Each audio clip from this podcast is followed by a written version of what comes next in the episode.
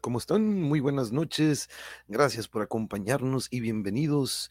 Es jueves 12 de mayo del 2022. Son las 8 de la noche que en Tijuas. Iniciamos en un horario especial esta noche. Gracias a los que nos acompañan por YouTube, Facebook o Twitch, que es donde estamos ahorita transmitiendo en vivo. Saludos a todos. Y recuerden que al día siguiente subimos los audios a Spotify para los que no tienen chance a lo mejor de ver el video en YouTube o alguna de estas plataformas, pues ahí está en Spotify también. Al día siguiente subimos el audio. Entonces, para que lo chequen por ahí, ahí aparece en este en esta bandita que está corriendo ahí abajo. Pero bueno, compañeros, y de nuevo, saludos a todos los que nos acompañan. Recuerden que ahí pueden poner sus comentarios y preguntas en caso de que tengan alguna para esta noche que entramos de nuevo al deporte y de nuevo al básquetbol, al deporte, Rafa, compañeros, en alguna ocasión viendo eh, Deportes con Carlos Yeme, que en alguna ocasión nos acompañó aquí, tuve el gusto de ver una plática que tuvo él con Marco Verdejo, nuestro invitado de esta noche. ¿Y qué tal, Marco? ¿Cómo estamos? Muy buenas noches. Buenas noches, Manuel. Pues gracias a Dios, muy bien, con salud, que es lo, lo importante, ¿no? Ya lo demás pues ya corre por nuestra cuenta, ¿no? Pero bien, bien, gracias a Dios, muy bien, este, agradecido con Dios y con la vida de, de poder estar aquí contigo, con tu público, agradecido con Dios con la vida de todo lo que me ha dado en esta, en estos 45 años de vida, han sido muy buenos para mí, tengo una excelente esposa, una excelente hija, y la vida me ha sonreído de muchas buenas maneras y me da pie a que esté aquí contigo y aprovecho para felicitarte por tu buen canal.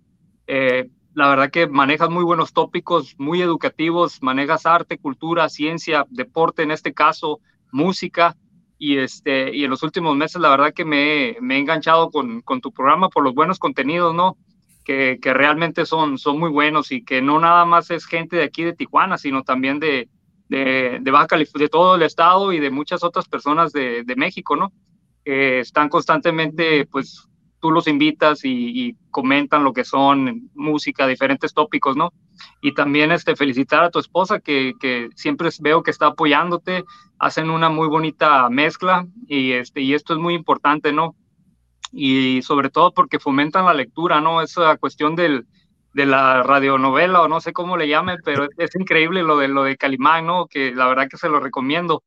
Este, me gusta cómo lo manejan y, y el fomentar la, la lectura es muy bueno, ¿no? Este, yo siempre he dicho que un pueblo que lee, que se cultiva, que se educa, avanza. Y eso es muy bueno lo, que ustedes practican aquí. La verdad que te felicito por eso. No, no quería pasar y, y, no dejarte saber esto. Y, este, y sobre todo que, que, aquí hay niños, ¿no? Yo sé que tú eres profesor y hay muchos alumnos que te están este, escuchando. A uno de mis compañeros, amigos de, de mi barrio, la mesa de Otay, que les mando un saludo, este, les comenté, inviten a sus alumnos porque hay muchos profesores y es lo que tú haces, manejas, este, invitas a muchos de tus alumnos y como te comentaba fuera de cámaras, pareciera que esto es como una extensión de, de, de, lo que tú eres, de ser profesor, ¿no? Y qué importante es eso, lo que haces tú y tu, tu esposa, ¿no? El, el ir sembrando una semilla, ¿no? Y yo en lo particular esta plática la quiero dedicar a los jóvenes, a los niños, que si por medio de mi carrera, de lo que yo hice, ¿no? Un joven tijuanense, ellos pueden darse un, ejemplo o pueden agarrar dos, tres cosas mías y mejorar su vida y ahorrarse tiempo, aquí estoy, ¿no? Entonces, estoy a tus órdenes, Manuel.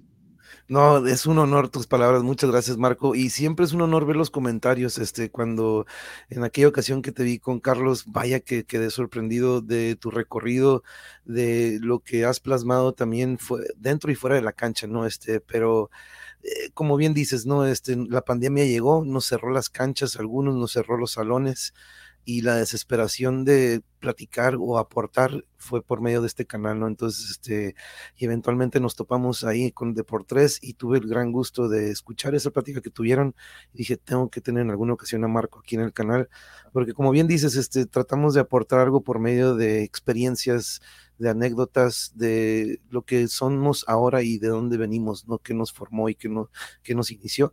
Pero mira, aquí Andrés, un abrazo, gran admiración y aprecio, gran amigo Marco Verdejo, ahí te manda Andrés 77, te manda saludos. Andrés, Andrés Acereto, un buen amigo, compañero de la preparatoria y, y de allá de mi Rosa Poderosa Otay.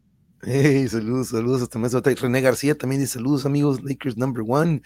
Y bien mencionados, aquí anda Yuri, aquí anda mi otra mitad, Yuri Marco Verdejo, bienvenido al Mongeverse. Muchas gracias. René, compañero mío de la prepa también, de los gladiadores del Cebati 116. Eh, saludos, René, muchas gracias. Y mira, hablando de alumnos, aquí anda Santiago, uno de mis alumnos, que es un gran dibujante, y ir al Valle de uno de los episodios eh, obtuvo mucha motivación de un gran dibujante. Pero no, este, Marco, vamos contigo, porque vaya que las, tus aportaciones en los comentarios cuando los veo, vaya que siempre bien completos, que aportan muchísimo y eso cada vez me daba de que tengo que traer a Marco, tengo que traer a Marco, porque como bien dices, desde la música, desde el arte, desde el deporte, tienes una noción de algunos de estos que de lo que platicamos ahorita. Pero vayámonos hacia atrás, Marco, primero. Eh, ¿Cuándo despierta la pasión por el deporte? Porque yo creo que ese va a ser el, el, platillo principal, el deporte, pero también de ahí vamos a salir algunas otras ramificaciones, ¿no? Algunos temas, pero ¿Cuándo nace esa pasión o esa curiosidad por el deporte, Marco? ¿Siempre fue el básquetbol o fue algún otro deporte? No, no, eh, primero empecé en otros deportes. Quiero pensar que tengo ya ADN deportivo por parte de mis padres y por parte de mis tíos. Mis tíos jugaron béisbol profesional en la Liga de México y este, yo los veía desde muy chico, cómo, cómo llegaban pues a veces de sus ligas, de sus torneos, ¿no? Eh, mi mamá jugaba y y mi papá era corredor de atletismo, pero también jugaba béisbol y otros deportes. Eh, salí un niño muy hiperactivo, me tenían que tener muy ocupado, lo cual agradezco porque igual me tenían en, en, en arte, en cultura, en pintura, en, deportes, en todo, ¿no? Hasta en la limpieza de mi casa era importante mantenerme ocupado, ¿no? Empiezo muy chico, mi hermana la mayor nos llevaba a, a correr al CREA.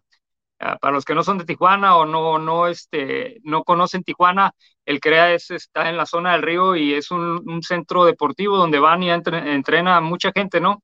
Ahí han entrenado grandes campeones. Ahí empiezo a competir este, en cuestiones de atletismo. Es más o menos mis, mis inicios. Posteriormente yo me muevo a la mesa de Otay y como tú sabes, pues allá están los campos de, de béisbol y de fútbol, que son el Romero Manso en cuestión del fútbol y el parque de béisbol, pues el Sierra Vera, todos los campos grandes que hay allá, ¿no?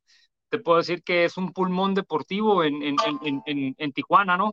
Este, por ahí han pasado o, o, por ahí jugaron grandes eh, deportistas que después fueron profesionales, te puedo decir Adrián González, Esteban Loaiza, Benji Gil, Oscar Robles, en fin, muchísimos, muchísimos este, beisbolistas, ¿no? Algunos amigos, por ejemplo, unos que estaban en la secundaria conmigo, como Carlos Orozco, el Peque, en fin, muchos otros, ¿no? Y en cuestión de fútbol, pues tú sabes, eh, eh, Paco Torres, este, Fernando Arce, Héctor Herrera, todos esos pasaron por esos campos. Entonces yo tenía la facilidad de poder ir, a hacer deporte a esos campos, ¿no? Entonces yo, yo este, empecé en el fútbol, empecé en el fútbol, jugaba para cimarrones, este, pues jugaba todas las posiciones excepto portero, ¿no? Y, y por medio del, del, del, fútbol es que yo me doy cuenta que el, que el básquetbol es lo que me gusta, ¿no? Jugando en un torneo en Estados Unidos, allá en, um, en Estados Unidos, en la, en la YMCA, este, ganamos un torneo aquí en el, South South San Diego, fuimos al estatal, que le agradezco al papá de, de, de, mi buen amigo Joan Rodríguez que nos dio la oportunidad de, de llevarnos para allá. Pues en cierta manera nosotros éramos mejores, ¿no? Pero fue un conocimiento bueno, la, la, el mensaje de, de, del papá de mi amigo Joan fue, fue, fue entendido, ¿no? Tírenle a lo grande, tírenle a las cosas grandes. El llevarnos para allá, pues nos dio otro fogueo, ¿no? Y este, precisamente estando jugando un, un, torneo en Bakerfield, California, el estatal de, de California, pues se, se, acabó el torneo, ¿no? Creo que nos eliminaron por semifinales o en octavos, no recuerdo. Y nos brincamos a jugar una, a una canchita, nos brincamos a jugar una canchita por ahí, los, los morros, la verdad que era un multi, equipo multicultural, había morenos, había mexicanos, había güeros, había hasta árabes, en fin, había de todo, ¿no? Se hacía buena convivencia y ese día, esa, esa tarde, recuerdo, no se me olvida, me quedó bien grabada en mi CPU, el, el jugar, el estar jugando, dije, órale, el básquetbol me, me gusta, hice, hice un clip con el básquet y no te digo cuando regresé a Tijuana, ah, ya me puse a jugar básquetbol, no, pero, pero fue algo distinto, ¿no? Como que hizo, hizo clic conmigo. Así más o menos es como empiezo, Manuel, en, la cuestión de, del básquetbol. Ya después viene el, eh, la secundaria, empecé a, a practicarlo por poquito más ya un poquito, no totalmente en serio, pero sí lo que fue primero y segundo de secundaria, Ah, yo estuve en el Cristóbal Colón, una escuela, una escuela católica. Eh, estuve ahí más que nada por, por cuestión de, de formación, eh, este, formación educativa, para adquirir valores éticos y morales, ¿no?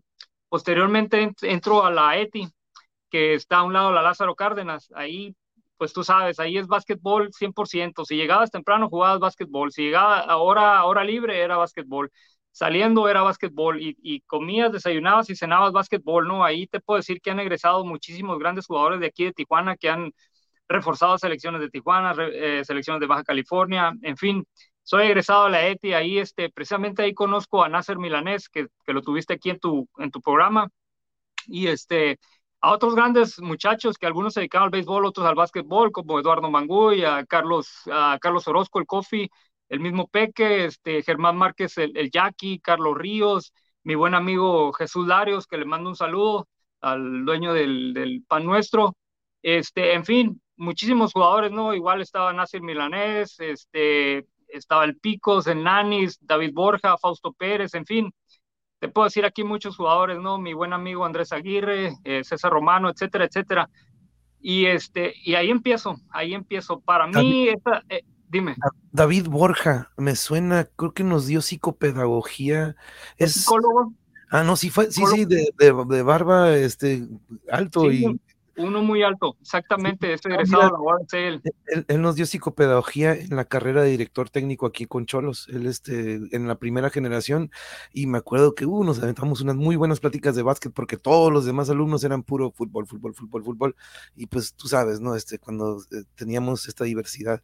Pero vaya, este, y sorry que te interrumpí, adelante Marco. No, no, cuidado, y este, y es un parteaguas para mí la, la ETI, este, la verdad no, no me imaginé. Yo sabía que iba a jugar básquetbol, pero no sabía, todavía no me mentalizaba hasta dónde podía llegar, ¿no? empecé a jugar ahí, pues mi primer objetivo fue quedar en la selección, lo cual era difícil de la, de la secundaria.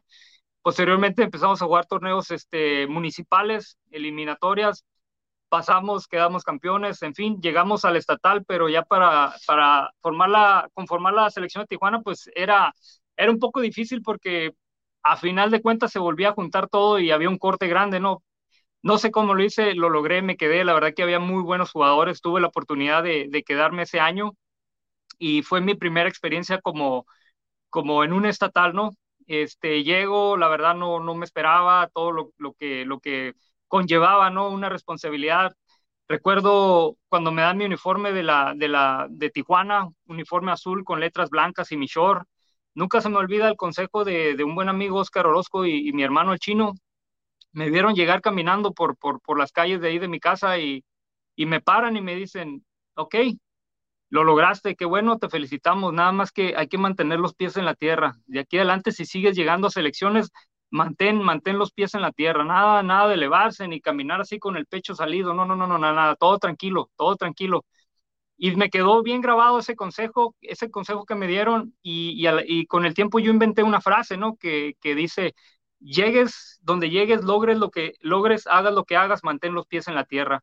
Y se la repito, se la repito a los niños, eh, logren lo que logren, hagan lo que hagan, lleguen donde lleguen, mantengan siempre los pies en la tierra. En el momento que ellos, em, que tú te empiezas a elevar, es cuando empiezas a, a, a descender, ¿no?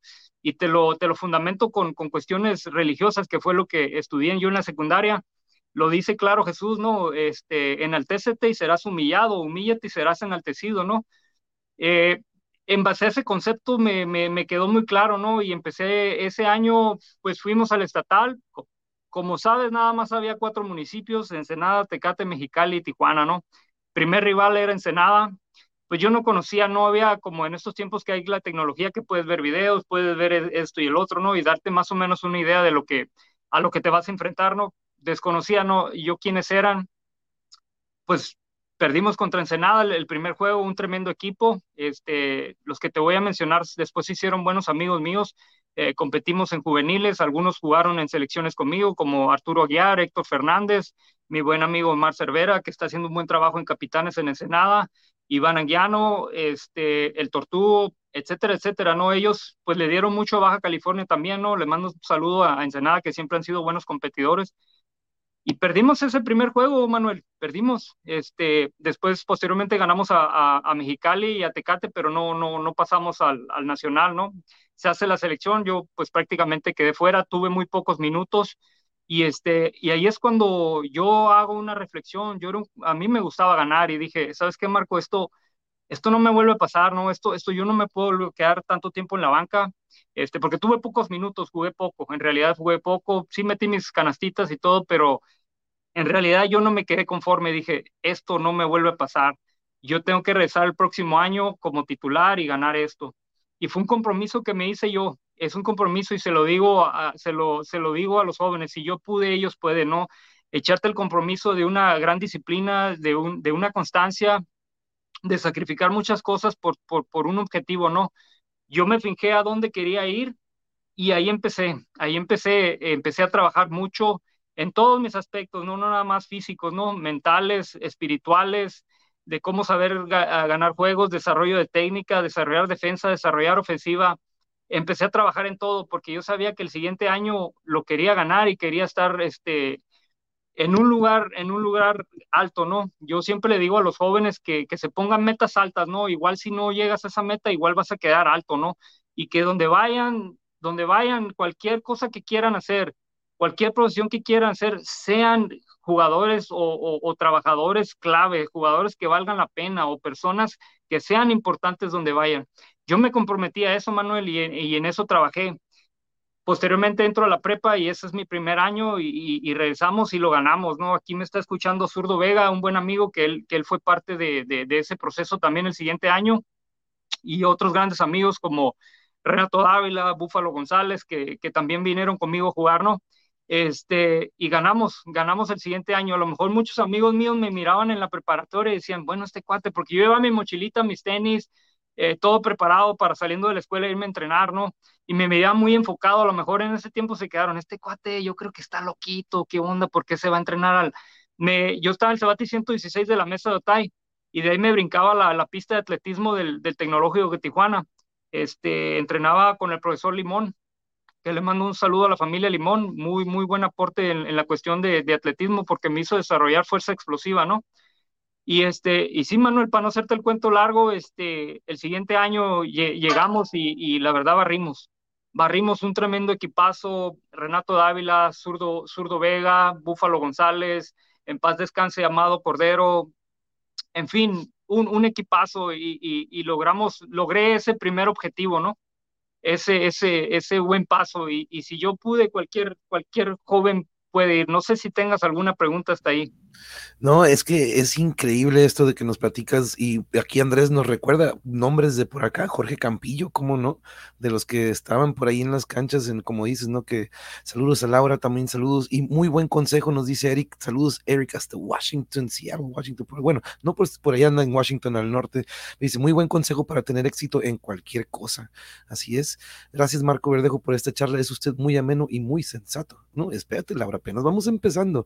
Oye, pero eh, algo que me, me, prendió ahorita un foquito y que yo debatí mucho en la carrera, fíjate, en la director técnico ahí con muchos exjugadores, muchos jugadores activos, muchos entrenadores que ya estaban ahí y yo venía de afuera, ¿no? Yo era el que el morro que pues, le gusta el básquet, le gusta el fútbol americano, este, pero algo que yo este, platicaba mucho o debatí entre ellos era la plurifuncionalidad en el fútbol me desesperaba de que no, profe, es que yo siempre he sido delantero, no, profe, es que yo siempre he sido lateral y veía esto a nivel profesional de cómo el jugador era entrenado solamente para una función.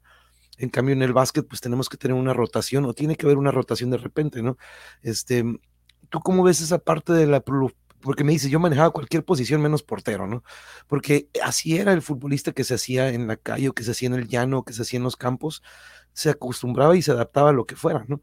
¿Cómo ha sido para ti la plurifuncionalidad en el básquetbol? Porque también lo hay, ¿no? Puedes, de repente a veces dices, no, tú nada más eres centro, tú nada más eres, pero, dices, no, es que tienes que conocer todas las posiciones para saber del deporte, ¿no? ¿Cómo es esa parte tú?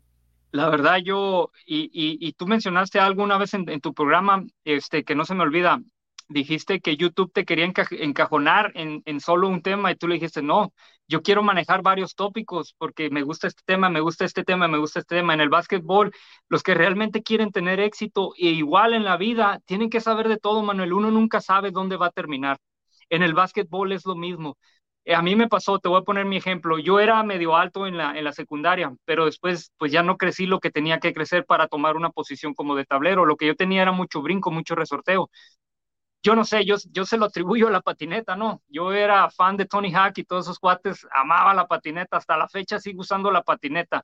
Cuando puedo me doy una vuelta, me, me, me encanta la patineta. No sé si me dio brinco, no, yo no lo sé, ¿verdad? Pero también este, desarrollé muchas eh, habilidades motrices porque había practicado deporte desde muy chico. Hasta box eh, practiqué un tiempo. Entonces, este, yo coincido, eh, eh parte de, que en la vida y en el básquetbol tiene, tienes que aprender de todo. Yo te sabía jugar uno, dos, tres, cuatro y hasta cinco sabía jugar. Ya después ya no podía hacer ni cuatro ni cinco, lo cual me hizo aprender y desarrollar la posición de uno y me metí a los libros, me metí a ver jugadores, me, me metí a ver NCAA, me, me, me, metí a ver a los mejores del mundo, los que están en la NBA, los que están en la NCAA y los que estaban en Europa. Uno tiene que aprender de todas las posiciones. Tú no sabes si va a haber, hay que ser humildes también. Sabes que el, el uno que está ahí es mejor que yo, pero está la posición de dos y sabes que no soy tan malo tirando o, atacando la canasta o corriendo rompimiento entonces, por ahí hay una brecha. Entonces, uno tiene que eh, encontrar esas opciones y esas oportunidades. Y pasa en, la vida diaria. Cuando tú estás en un trabajo, sabes que si no puedo en esto, ya está este que es mucho mejor que yo. Hay que tener la humildad, sabes que mejor por ese lado. Yo coincido con eso. Hay que, hay que siempre ser abiertos y aprender. A mí me enseñaron todas las posiciones. El, el, el, que me enseñó a mí se llamaba Toto Hernández, en paz descanse, un ídolo en mi colonia y agradecido con la familia Hernández. Ellos me, por ellos yo empecé a jugar básquetbol y él siempre me dijo, tienes que saber todas las posiciones. Y algo, y algo que, un consejo que él me dio cuando yo empecé a clavar la pelota, me, eh, boom, pues es, es, es un sueño, ¿no? Y empiezas a clavar la pelota y pum, empiezas a clavarla por aquí, por acá, y, sí, sí, me hizo muy bien, perfecto. Pero para ser un jugador que no quieres ser del montón, tienes que aprender todo, todo, saber tirar de tres, saber tirar de dos, atacar, correr al rompimiento, saber ganar juegos, saber motivar a tu gente, saber utilizar y sacarle el máximo a tu gente. Nunca se me olvidan esos consejos de Toto. Por eso yo coincido con eso. Hay que aprender de todo. Uno nunca sabe dónde va a terminar en la vida.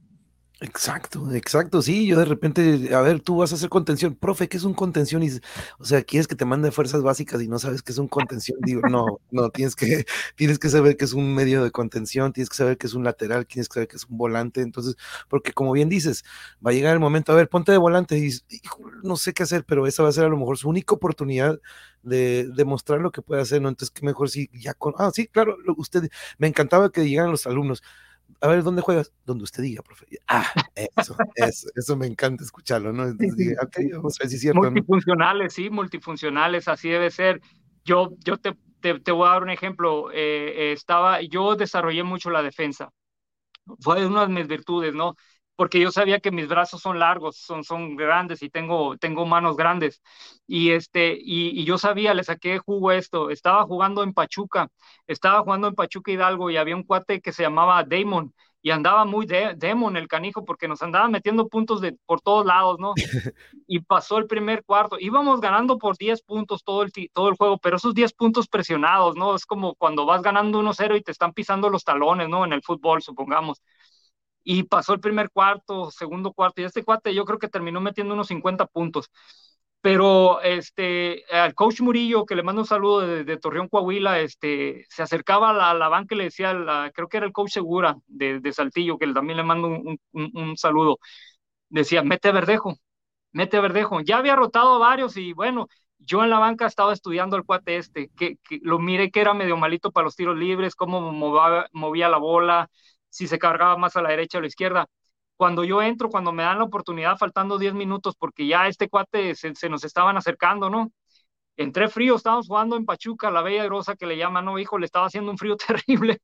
Pero bueno, nada que asustarme, no, nada que asustarme con los fríos de aquí de Tijuana.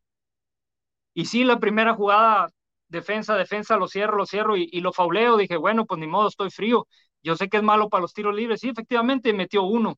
Este, la siguiente jugada vamos y nosotros metemos la canasta, bien. regresa, se me vuelve a ir, se me vuelve a ir y lo vuelvo a faulear y vuelve a meter nada más un tiro libre. Vamos nosotros y afortunadamente volvemos a meter. Viene este cuate y ya el tercero ya no metió, lo, lo empecé a maniatear, a maniatear, nada de quitarle el balón, solo cerrarlo, solo cerrarlo.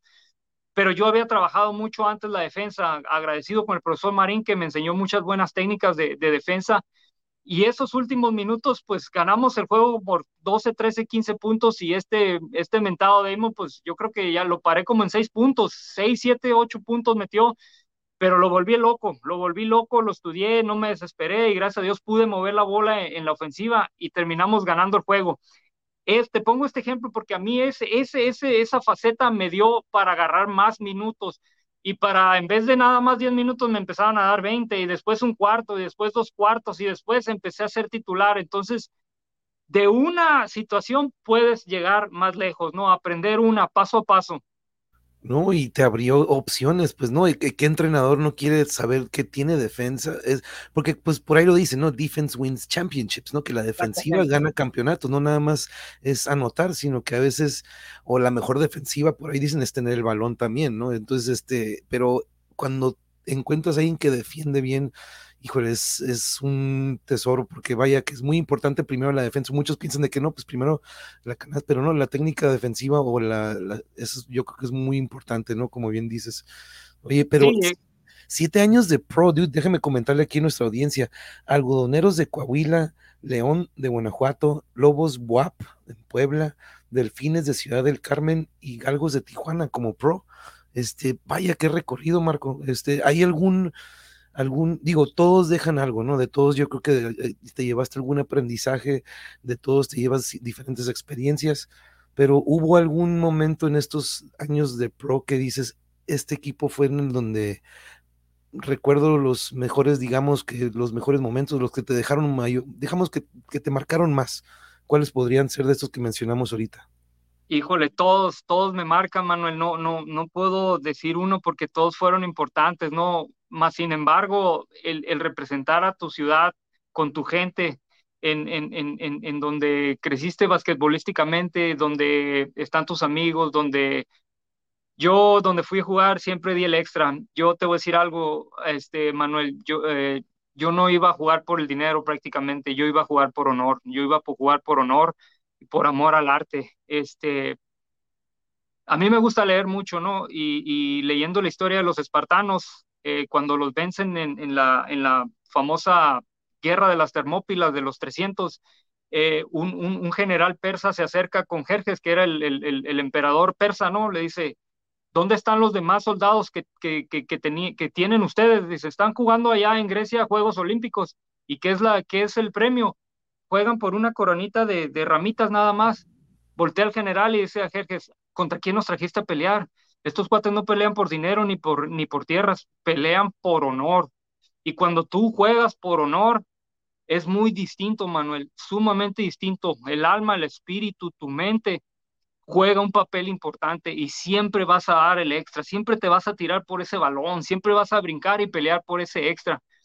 Entonces, cuando yo vengo a jugar para Tijuana, olvídate, este, pues mira, tú conoces a David Abramowitz, para mí es uno de los mejores jugadores de toda la historia de este estado, ¿no? Los que no conocen su historia se la recomiendo, ¿no?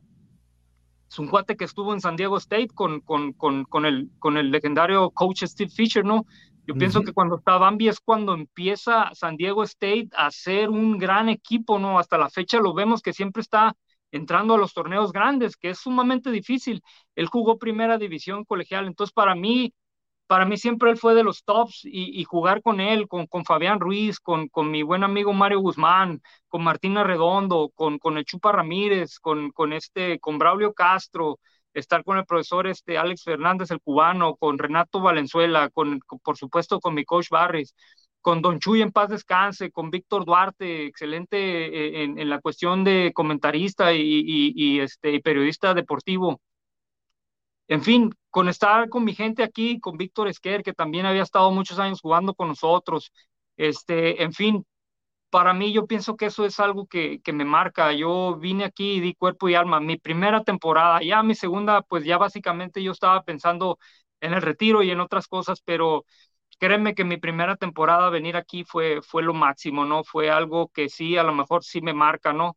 Este, digo, todo esto nada más lo suple la, la nacida de cuando tuve mi, mi, mi, hija, ¿no? Es todo, te puedo decir que es lo, lo más alto que tengo, pero en cuestión deportiva, ese momento me, me, me, llena mucho de satisfacción, ¿no? Yo me preparaba mentalmente antes de los juegos y venía con mucha alegría, con mucha devoción para, para cada juego. Entonces, cuando tú haces las cosas por honor, por amor al arte, siempre vas a tener resultados diferentes. Y eso que se le quede bien claro a los niños.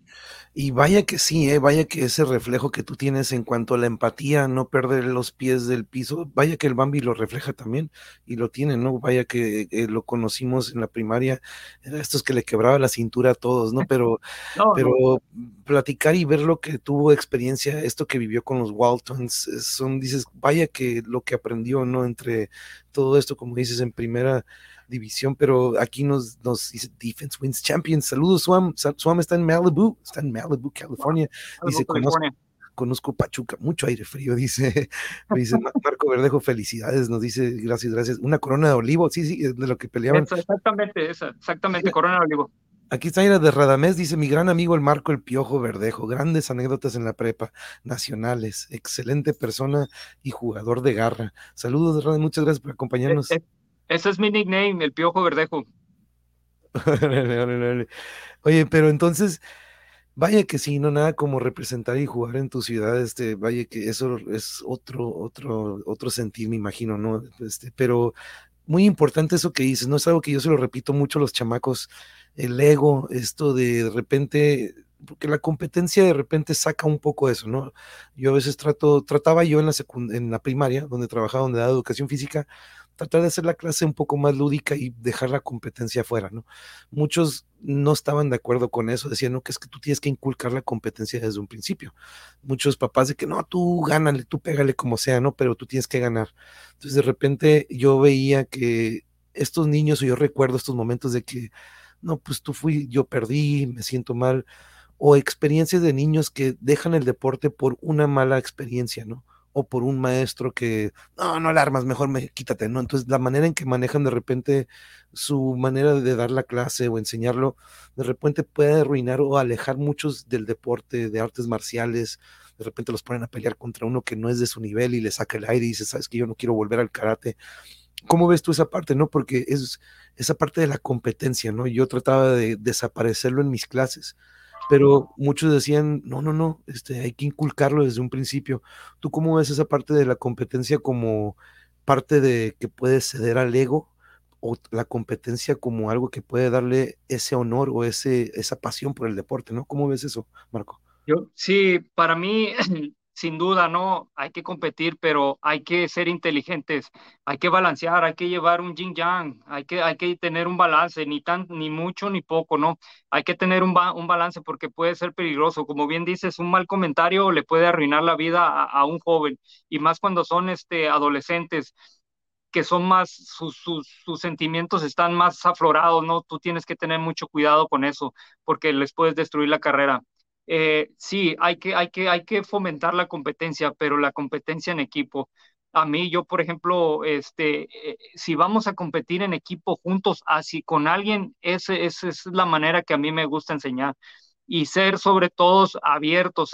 Cada, cada muchacho tiene un talento, hay que descubrírselo y hay que apoyarlo y hay que empujarlo a eso. Todos los, todos los muchachos, a lo mejor no es un buen tirador, pero es un buen pasador. Entonces tú le tienes que sacar, saber sacar el jugo. Por eso, Manuel, no cualquiera puede ser entrenador ni formador, no cualquiera persona, y los resultados lo reflejan. Yo afortunadamente tuve muy buenos entrenadores, gracias a Dios. En Tijuana hay buenos entrenadores de básquetbol. En Tijuana hay buen, hay, hubo un tiempo buena camada, ahorita ya viene la nueva generación pero sin duda la competencia es importante, siempre, siempre, pero una competencia sana. Yo en el profesional siempre había competencia mm, sana porque en cada entrenamiento, en cada juego te tenías que este, jugar el puesto, la posición, etcétera, etcétera, pero con constancia, con disciplina, ¿no? Eh, yo agradecido, como te mencionaba eh, anteriormente, la formación que tuve católica, eh, me, me, forjó muchos valores, ¿no? Y eso fue clave para mí para siempre mantenerme en una línea de disciplina y de fuerza. Yo sí soy consciente de que debe de haber competencia, pero este, controlada, ni muy, muy, ni tan, tan, un balance, ¿no? Sin llegar a, a la arrogancia, que es muy peligrosa, y tampoco sin ir tan, tan abajo, porque tampoco es peligroso, es peligroso. Tienes que tener un balance, un balance sobre todo. Sí, correcto, ¿no? Y eso, eso es lo que también les, les, hacía mucho juego lúdico en equipo. Eso procuraba que trabajaran mucho en equipo y que se dieran cuenta cómo con uno que no trabaje bien, pues se pierde de repente esta pues la máquina no funciona al igual, ¿no? Si, si de repente uno, entonces me gustaba mucho crear esas clases de esa manera y pues hacerlo lúdico y que se dieran cuenta que lo que hicimos en coordinativo o en desarrollo motor lo estamos aplicando en el juego, ¿no? Entonces ellos mismos dicen, órale, el zigzag que hicimos ahorita, lo estamos haciendo ahorita en el juego, ¿no? Entonces, este, que se den cuenta cómo la educación física también tiene este lado lúdico, ¿no? Y no nada más de que, ay, qué flojera. Entonces, eso para mí es muy, fue muy importante eso, porque pues a mí me tocaron esos profes de que sacaban el costal de balones, órale, pónganse a jugar lo que quieran y yo me voy por ahí. No, tú, yo sí tuve la fortuna de tener buenos profesores, también me tocaron esos profesores barcos, pero sí tuve la, la fortuna de tener un Barry Espadilla, un, un, un, profesor Marín, el profesor Chávez, eh, mejor conocido como el Botas, este, el Poli Barragán, el profesor Toño, este, Alfredo Toto Hernández, en fin, los que se me olviden, discúlpenme, este, pero la verdad que eh, Lupillo Guadalupe López fue el primer entrenador que yo vi que empezó a practicar la cuestión mental y espiritual. A mí me, me, ayudó mucho, me, fue un toque distinto de, de, de, de, entrenar, ¿no? El manejar lo espiritual y lo mental. Yo la verdad que te puedo decir que muchos hablan de violencia en Tijuana, muchas cosas malas, pero aquí hay mucha, muchísima gente rescatable en cuestión de, deportes, hay mucha gente que realmente eh, da el extra como entrenadores, como formadores, la verdad que en cuestión de básquetbol hay muchos, muchos muy buenos entrenadores y la camada joven viene pegando fuerte. Entonces parece ser que el, el, cambio generacional va a ser, va a ser bueno, ¿no? Sí, y ah, vaya que eh, Baja California siempre ha sido un estado que ha aportado muchísimos, muchísimos atletas y siempre terminan eh, yéndose a otros estados o a otros lugares para jugar, ¿no? Entonces, algo que siempre eh, he visto, ¿no? Que aportamos mucho. Eric nos dice, conforme al comentario que nos decías, Marco, no nada más en deportes físicos, pero también en deportes mentales. Es muy importante o es tan importante mantener los pies en la tierra para sostener éxito. Totalmente, sí, yo totalmente de acuerdo. Aquí nos dice Radamés, es todo Saludos, carnal, soy el zurdo Vega. Excelente ejemplo de dedicación y de querer es poder. Recuerdo que a las 10 de la noche andabas corriendo, pero ve todo lo que lograste, dice. Sí, es cierto, es cierto. Este, tenía unas rutinas muy duras, este, tenía unas rutinas muy duras porque pues me iba al gimnasio de 6 a 7 de la mañana, entraba a trabajar de 8 a 5, de 6 a 10 iba a la escuela y pues en la tarde tenía que salir a correr o entrenar algo, depende qué, qué me tocaba, si básquetbol o, atletismo. Entonces, para mantenerme y no ser un jugador del montón, había que sacrificar mucho, especialmente en la época de, de, la preparatoria. No falté a ninguna justa después de lo que me pasó en la secundaria, no, no, no, no dejé ir a ninguna, a ninguna justa, tuve la oportunidad de ir a, a todos los nacionales que, que me dieron mis tres, cuatro años de preparatoria. Fui a Chihuahua, fui a Distrito, fui a Puebla, fui a Toluca, gracias a Dios a todos, a todos acudí, tuve una buena formación este, juvenil, este, y, ahí en la preparatoria es cuando empiezo a entrenar un año con el profesor Botas, que, que, es el que me enseña muchísimas cosas, pule muchas cosas mías, triple amenaza, tiro de tres, rompimiento, jugar con ritmo, jugar pensando. En fin, este, al término de, de mi carrera de la preparatoria, Zurdo Vega, eh, él es tablero, mide como 6'3, yo creo 6'4, no sé cuánto mide el zurdo, pero jugamos muchos años juntos y, este, y fui, él fue muchos años conmigo a nacionales también. Para mí un cambio duro es cuando entro de la preparatoria a la universidad, entré un año al tecnológico de Tijuana, a los Galgos, pero realmente yo quería entrar al tecnológico de Baja California. Yo ya estaba en ese tiempo ya, ya pensando en que quería ser profesional, Manuel. Entonces todas mis, todas mis, mis pensamientos estaban enfocados a ser un jugador profesional yo le digo a los jóvenes, tan pronto encuentren la, la, lo que quieren ser en la vida, el camino que quieren tomar en la vida, enfóquense en él y vayan con él. Y si lo encuentran desde más temprano, es mejor, se van a ahorrar mucho tiempo. yo encontré el camino del básquetbol, eso es lo que a mí yo quería hacer, eso es lo que yo quería realizar y todas mis energías las encaminé a eso. A veces, pues yo no pensaba en tener una casa lujosa, un carro del año, mi, mi objetivo era ser un jugador profesional y prepararme física y mentalmente para cuando me saliera la oportunidad estar preparado, ¿no? Entonces yo entro al, al, al, Tecnológico Baja California, recuerdo como en febrero, pero a la vez yo estaba entrando a, a, Cerveceros, que es un equipo que me abre las puertas en el semi, semiprofesional.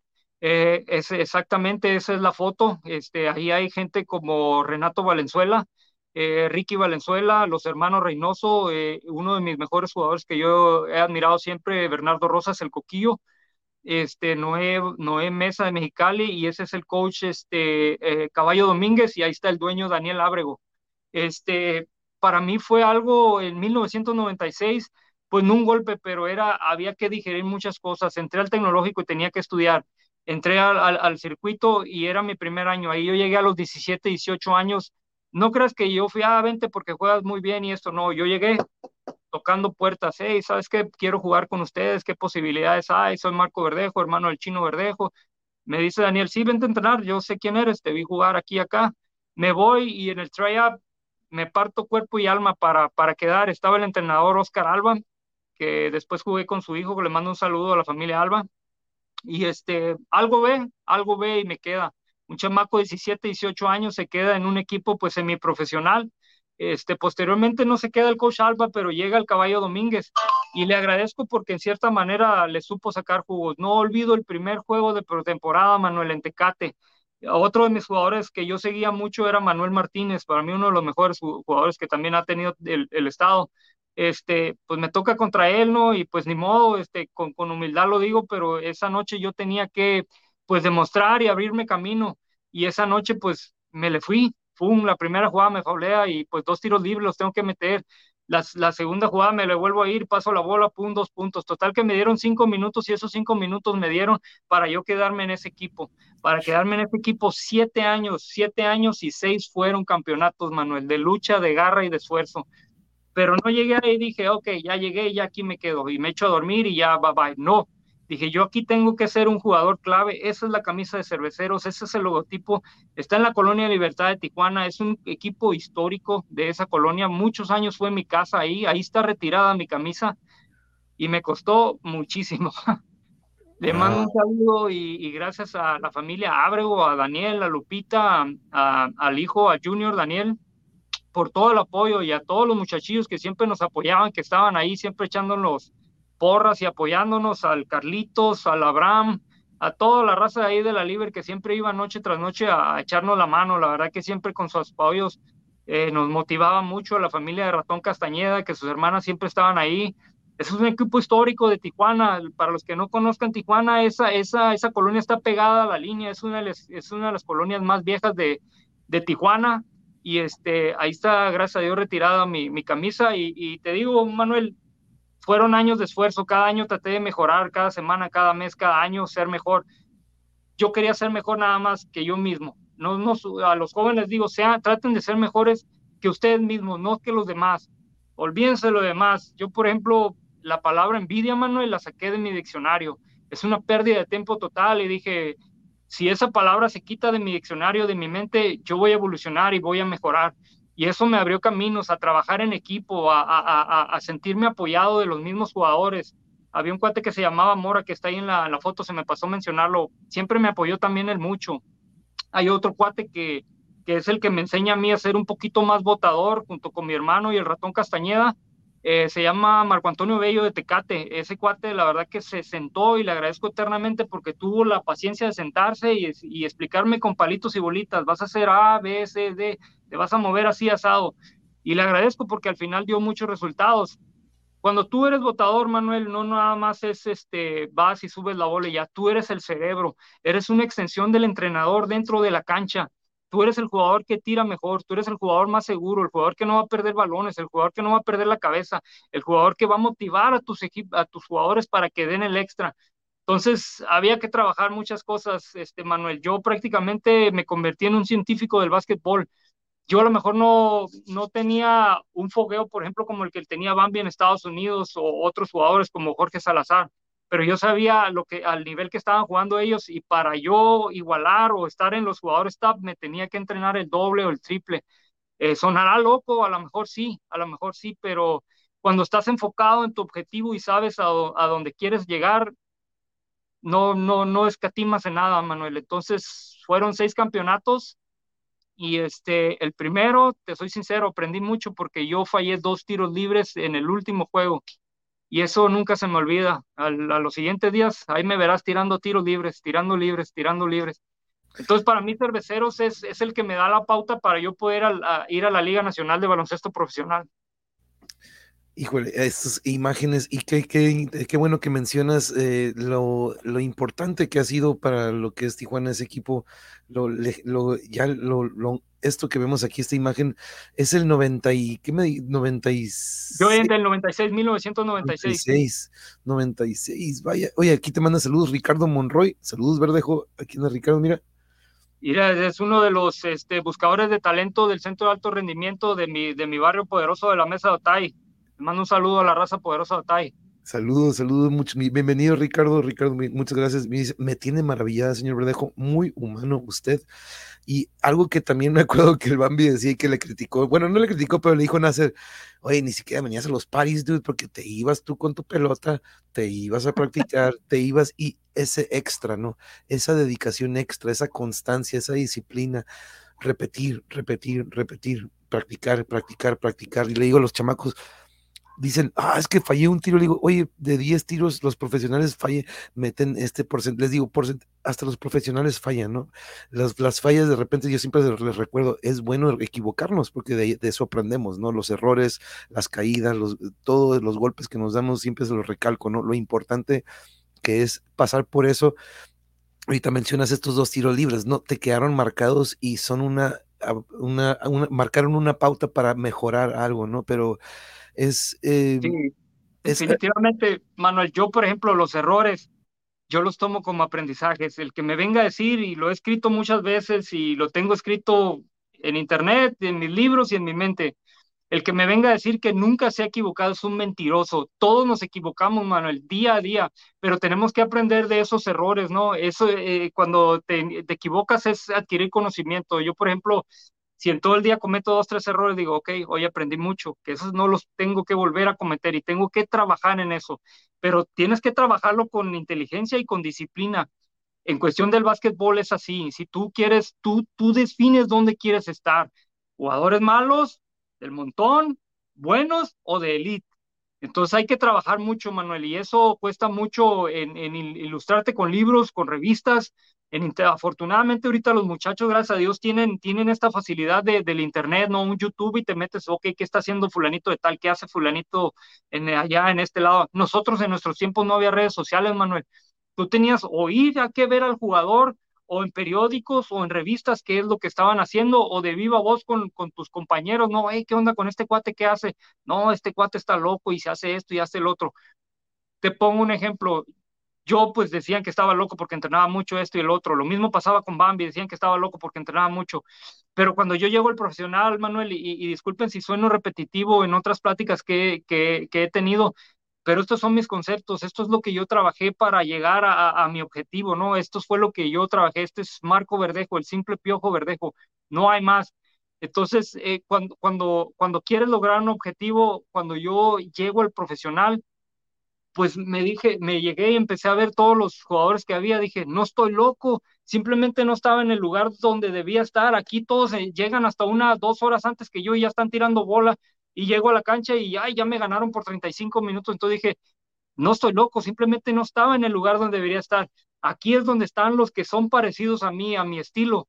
Y, y, agradecerle con toda la gran camada que me tocó jugar de basquetbolistas en, en, ese tiempo. Te puedo decir que me tocó Enrique Zúñiga, que le mando un saludo, eh, actualmente ahorita es entrenador del TEC de Monterrey Campus este, Puebla. Este, me tocó con Horacio Llamas, con Diablo Castellanos, eh, alcancé a jugar un poco con Ray Rodríguez y Kiki, y Kiki Ortega que jugaron aquí, me toca con Beto Martínez, con Arturo Ibarra, con el famoso Montes, Eh, los de, de mi generación un poquito es Marcos, eh, eh, el Pipo, el Dorado, que excelente jugador, me toca con Eric Ger, con Marcos Chávez, de aquí de la baja me toca con César, César Briseño de Chicali, me toca con mi buen amigo pues Mario Guzmán, con el Bambi, con muchos otros, ¿no? Este, mi camada fue, fue dedicada, la verdad que había, había buenos, muchos, muchos buenos jugadores. Actualmente, ahorita el entrenador de la selección de México es Omar Quintero, también me toca con él darme unos buenos trences con votadores de, de, de, esa calaña como Zúñiga o, este, con Omar Quintero, con este cuate Nungaray que era de San Luis, me da unos trences, con, con mi buen amigo Oscar Yander de, de Durango, y hay un cuate que era buenísimo, Juan García de Monterrey, era, no, a lo mejor no tenía la difusión, pero la verdad que mis respetos para esos jugadores. Había un cuate, un chilango, este, Rafael, no recuerdo cómo se llama, no sé, no recuerdo cómo se apellida, pero era tremendizo. La verdad que había muy, muy buenos jugadores. El, el famoso pajarito, un yucateco chaparrito, pero era un perro, era un perro para jugar. Y este, la verdad que agradecido cuando yo llego yo, órale, no estoy loco, simplemente no estaba en el lugar que, que debería de estar, ¿no? Y rodeado de la gente que debe de estar, ¿no? Porque de repente nos rodeamos de gente que no, ¿para qué? ¿Para qué? Etcétera, que te jalonea en vez de darte ese empujón, ¿no? Cuando te rodeas de todos estos atletas o estas personas que tienen la misma pasión, de aquí soy, ¿no? Siempre lo, reflejo aquí con de repente nosotros los introvertidos en algún momento que pues traíamos la guitarra, ¿no? Pero encontramos nuestros compas con la guitarra, con que también eran metaleros y, ah, de aquí soy, puedo ser yo y no tengo que andar aparentando algo que no soy, ¿no? De repente, entonces, este pero es, es algo muy, muy increíble. Pero ahora, platícanos sobre cómo has visto la evolución. Yo, yo platiqué con, eh, con el Bambi, con el Nasser y en alguna ocasión también con otros compañeros. Probablemente conoces algunos amigos que les son muy apasionados al Pichardo, al Alan, al Panqué, este, que pues ellos de repente platico mucho o en algunas ocasiones platicaba de esto con ellos. Y déjame traerte una imagen, porque a lo mejor nada más es en la NBA, pero he visto algo que me llama mucho la atención y a lo mejor en otras ligas no, y a lo mejor has visto que lo he comentado, pero esto que traigo aquí a pantalla, pregúntenme o me, confirman si se ve. Ok. He visto un cambio muy drástico en cuanto al manejo del reloj de 24 y los tiros de media distancia, como que han desaparecido, al menos en esta liga, ¿no? No quiero decir de que en todo el básquetbol, en todo el mundo, no, no, no. ¿No? Pero al menos en el que yo de repente a veces me asomo a ver que los playoffs o porque me encanta el básquetbol, me encanta, tengo mucho que no lo juego, pero lo seguí por mucho tiempo. Pero ahora que de repente me pongo a ver los playoffs, veo esto que quise ver reflejado, reflejado en la gráfica, ¿no? La evolución que hemos visto de muchos deportes, cambios de reglamentos eh, o de reglas, perdón, dentro del reglamento pero ¿cómo has visto tú esto? Se lo pregunté al Bambi este, también, eh, pero me, interesa mucho escuchar tu opinión, Marco, sobre la evolución que hemos visto, al menos en este nivel o en esta liga. No sé si se refleja en las demás, tú ya me dirás, Marco, pero ¿qué sucedió? Bueno, mira, lo que yo, mi, mi, lo que yo te puedo comentar de, de mi poco y humilde conocimiento que tengo del básquetbol son formaciones de juego, ¿no? Si se utilizaba anteriormente, eh, como comentábamos anteriormente, de la multidimensión de preparación que debes de tener. En el básquetbol debes de tener diferentes tipos de ofensivas porque no sabes contra qué defensiva te vas a, enfrentar. Si nomás dominas la, una ofensiva 2 y 3, pues es lo, es, lo, es lo poquito que tienes, ¿no? Por ejemplo, en fútbol americano ya ves que tienen cientos y miles de jugadas, ¿no? Un librote así de este pelo, ¿no? En el básquetbol era, yo en mi caso me tuve que preparar para conocer muchas jugadas. Uno de los, de los entrenadores más que usa mucho sistema es el profesor José Luis Marín, del que la flex, que el 131 y que esto y que el otro y que ya y algunos muchachos se vuelven locos no entienden nada. Pero por eso tienes que ser inteligente en el básquetbol. Yo recomiendo a los jóvenes el juego del ajedrez, el, dominó, eh, juegos que te hagan pensar en, segundos para que te den un buen resultado en el básquetbol o en lo que tienes o lo que quieras hacer, para que pienses en segundos, porque eh, para mí en mi deporte Tú tienes que pensar en segundos para tener un resultado y que tu equipo gane. Aquí, por ejemplo, estas formaciones, la del lado izquierdo es una formación antigua y esta es la actual. ¿Cómo, cómo juegan ahora? Yo en lo particular, la del lado derecho, la nueva, que es, es mucho tiro de tres, yo la conocía como ofensiva Utah. Si el equipo se abre, lo atacas, ¿ok? Y al estarlo tú atacando, porque todos salen a defender el perímetro, al tú atacarlo, ellos se cierran y tú sacas la bola y vuelves a empezar a tirar la, la, pelota de tres. Si se vuelven a abrir, los vuelves a atacar. El juego del lado izquierdo era como cuando estaba la figura del centro como Karim Abdul-Jabbar, como un este, Akim Olajuwon, como un Shaquille O'Neal. Juego de pintura, sacaban. Juego de pintura, sacaban.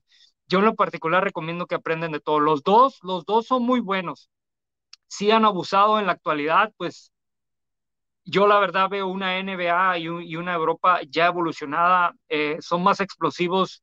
Eh, por un tiempo miré a la NBA fuera de, de, fundamentos y de talento, ahora la veo con más, con mucho fundamento, con mucho talento, pero lo más importante que los jóvenes tienen deseo de, de, de, de sobresalir, de no nada más llegar a la NBA y conformarse.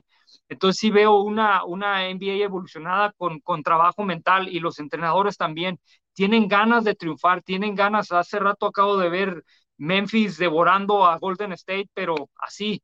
Entonces, eso es más o menos el esquema. Tiras de tres para abrir la cancha. Sí, por eso son muchos puntos. Si ellos te salen a defender el perímetro, los atacas. Y como son muy explosivos y muy atléticos los muchachos de ahora, pues se dan muchos puntos. Pero yo consigo con lo que decías tú al principio de la defensa. Se ha olvidado la defensa y como bien dices, la defensa gana campeonatos. Eh, en lo particular, pues me gusta todo, pero me gustaba más el roce, el juego viejito, el que salías con dos, tres golpecitos y por aquí un, golpecito y se disfrutaba distinto, ¿no? No sé si éramos a lo mejor más masoquistas como por el tipo de preparación que tuvimos nosotros. Nosotros no jugábamos con los videojuegos o con el internet, las redes sociales. Nosotros salíamos a jugar afuera a la tierra o cuando estaba la temporada de fútbol, jugabas fútbol, la de básquetbol, jugabas básquetbol, entrabas nomás a tu casa a comer, a tomar agua y pum, vámonos todo el día afuera jugando, ¿no? Entonces, es algo de lo que más o menos yo pienso humildemente, Manuel. Los dos sistemas son buenos, a mí en lo particular me gusta el viejito, el nuevo es muy rápido, muy explosivo, pero no hay defensa. Yo pienso que el equipo que empieza a defender estos en estos tiempos puede, puede llegar más lejos.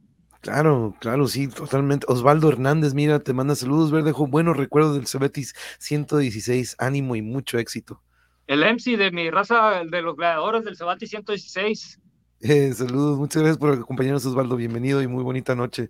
Gracias por acompañarnos. Oye, pero es algo que o sea que le ganó sin Jay Morant, ganó Grizzlies, ganó Memphis a Golden State.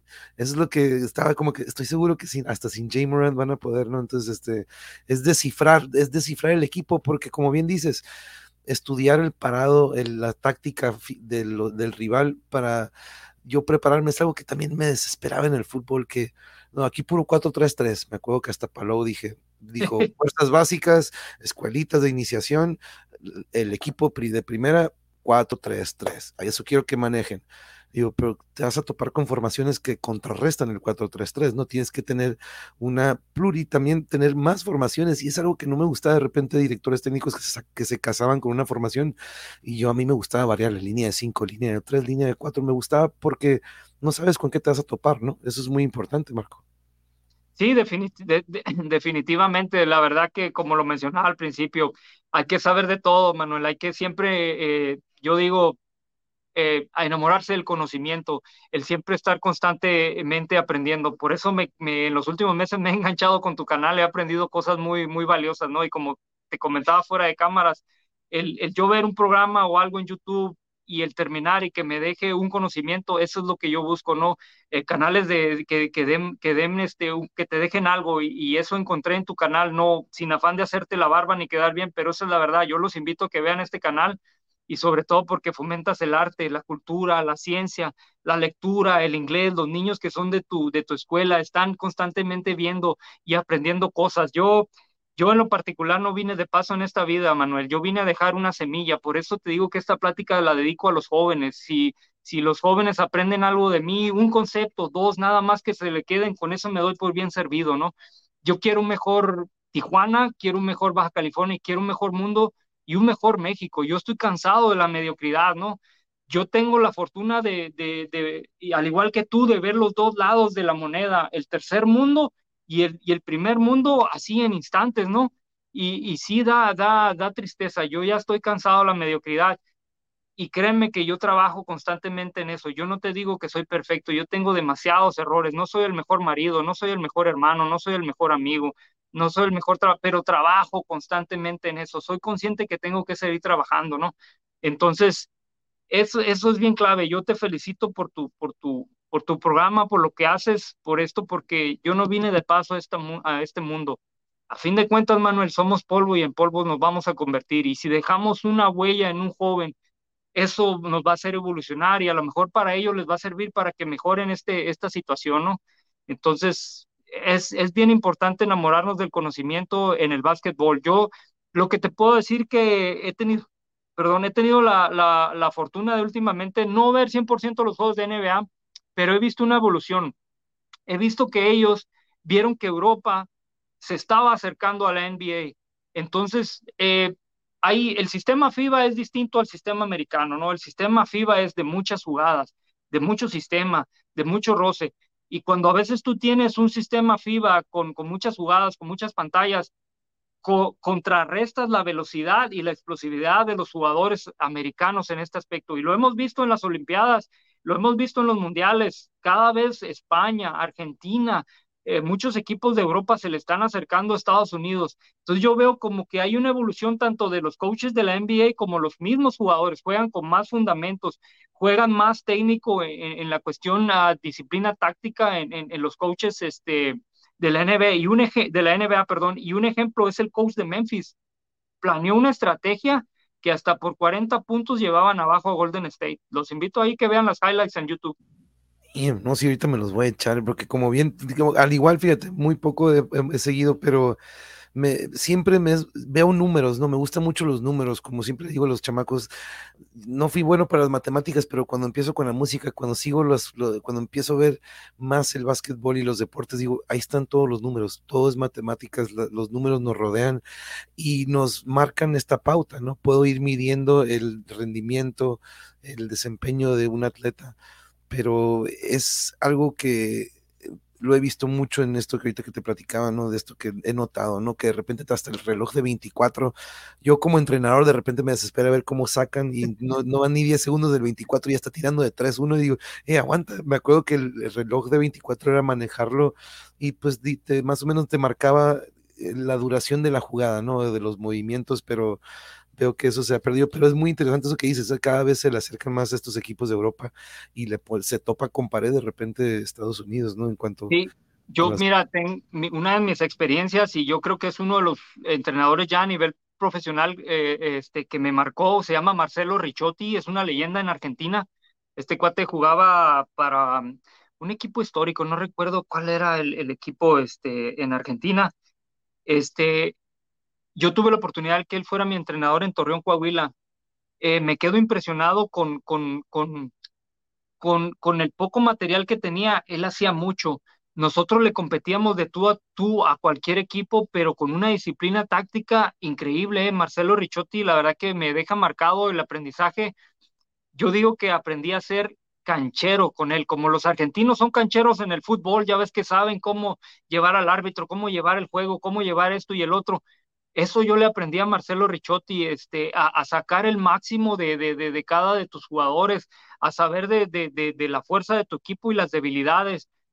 Muchas veces cuando estuve en Puebla también con él, este, tuvimos la primera vuelta malísima, la segunda resucitamos con él, hicimos lo opuesto y casi nos mete a playoff, pero la disciplina táctica, el trabajo constante, el, ser cancheros, el, jugar inteligente, cada ofensiva, cada minuto, cada defensa, eso a mí me marca el, estar trabajando con Marcelo Ricciotti. Le mando un saludo hasta Argentina. Sigo en contacto con él.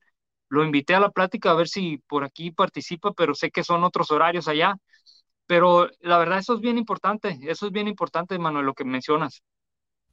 Y es que lo táctico es importantísimo, no nada más es lo técnico o la habilidad, sino que también manejar lo táctico, digo los chamacos, el movimiento sin balón es muy importante, a veces es más importante que tener la pelota, ¿no?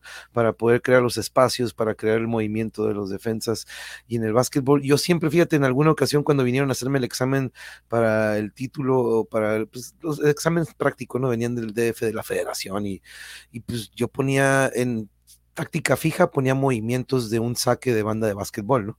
El poste que chocaran y se quedaban como, ¿qué onda con esto? Pero, y en una ocasión un, ejercicio de perfil y fildeo para una línea defensiva, puso un ejercicio de cornerbacks de fútbol americano. Y eso es de que los profesores como que haciendo notas, ¿no? ¿Qué onda con este? Todavía me dijeron, ¿qué es esto? Ah, es un entrenamiento para corners, pero se aplica el mismo objetivo que tiene que ser una línea defensiva. Eran los recorridos de perfiles, volteando a ver el balón, etcétera, que es lo mismo que tiene que ser un corner cuando está defendiendo más o menos un pase, ¿no? Entonces se sacaron de onda, ¿no? Pero yo siempre sido out of the box. Me encanta fusionar y traer de otros deportes porque se enojaron o no, no les gustó, pues me anotaron ahí como que no está haciendo lo que el libro dice, ¿no? Y eso para mí es como que, hey, ¿qué traes? Eh, hay que fusionar, hay que evolucionar, hay que, hay que intentar hacer cosas nuevas, ¿no? No, no, y eso es importante, el, romper esquemas, el hacer cosas distintas, ¿no? ¿Cuántos científicos no les dijeron que ah, este está loco, ¿no? Y al final de cuentas lograron cosas que hasta en la actualidad siguen, siguen funcionando, ¿no? El mismo Pep Guardiola eh, venía a ver los juegos de básquetbol y se, y se imaginaba cosas y las aplicaba en, en, en el fútbol, ¿no? El mismo Muriño. Muchos entrenadores han, han el, el, mismo Loco Bielsa ha adquirido cosas del básquetbol de diferentes deportes. Yo pienso que todo es válido, ¿no? Todo es válido siempre y cuando te haga mejorar a ti, a tu equipo y a tu gente, ¿no?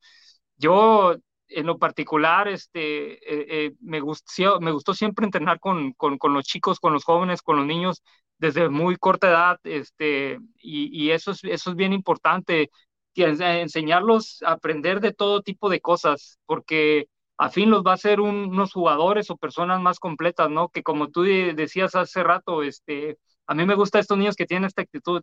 Así es, este, para mí la actitud es lo más importante para todo, ¿no? Como tú afrontes las cosas con actitud, te va a acercar más al éxito.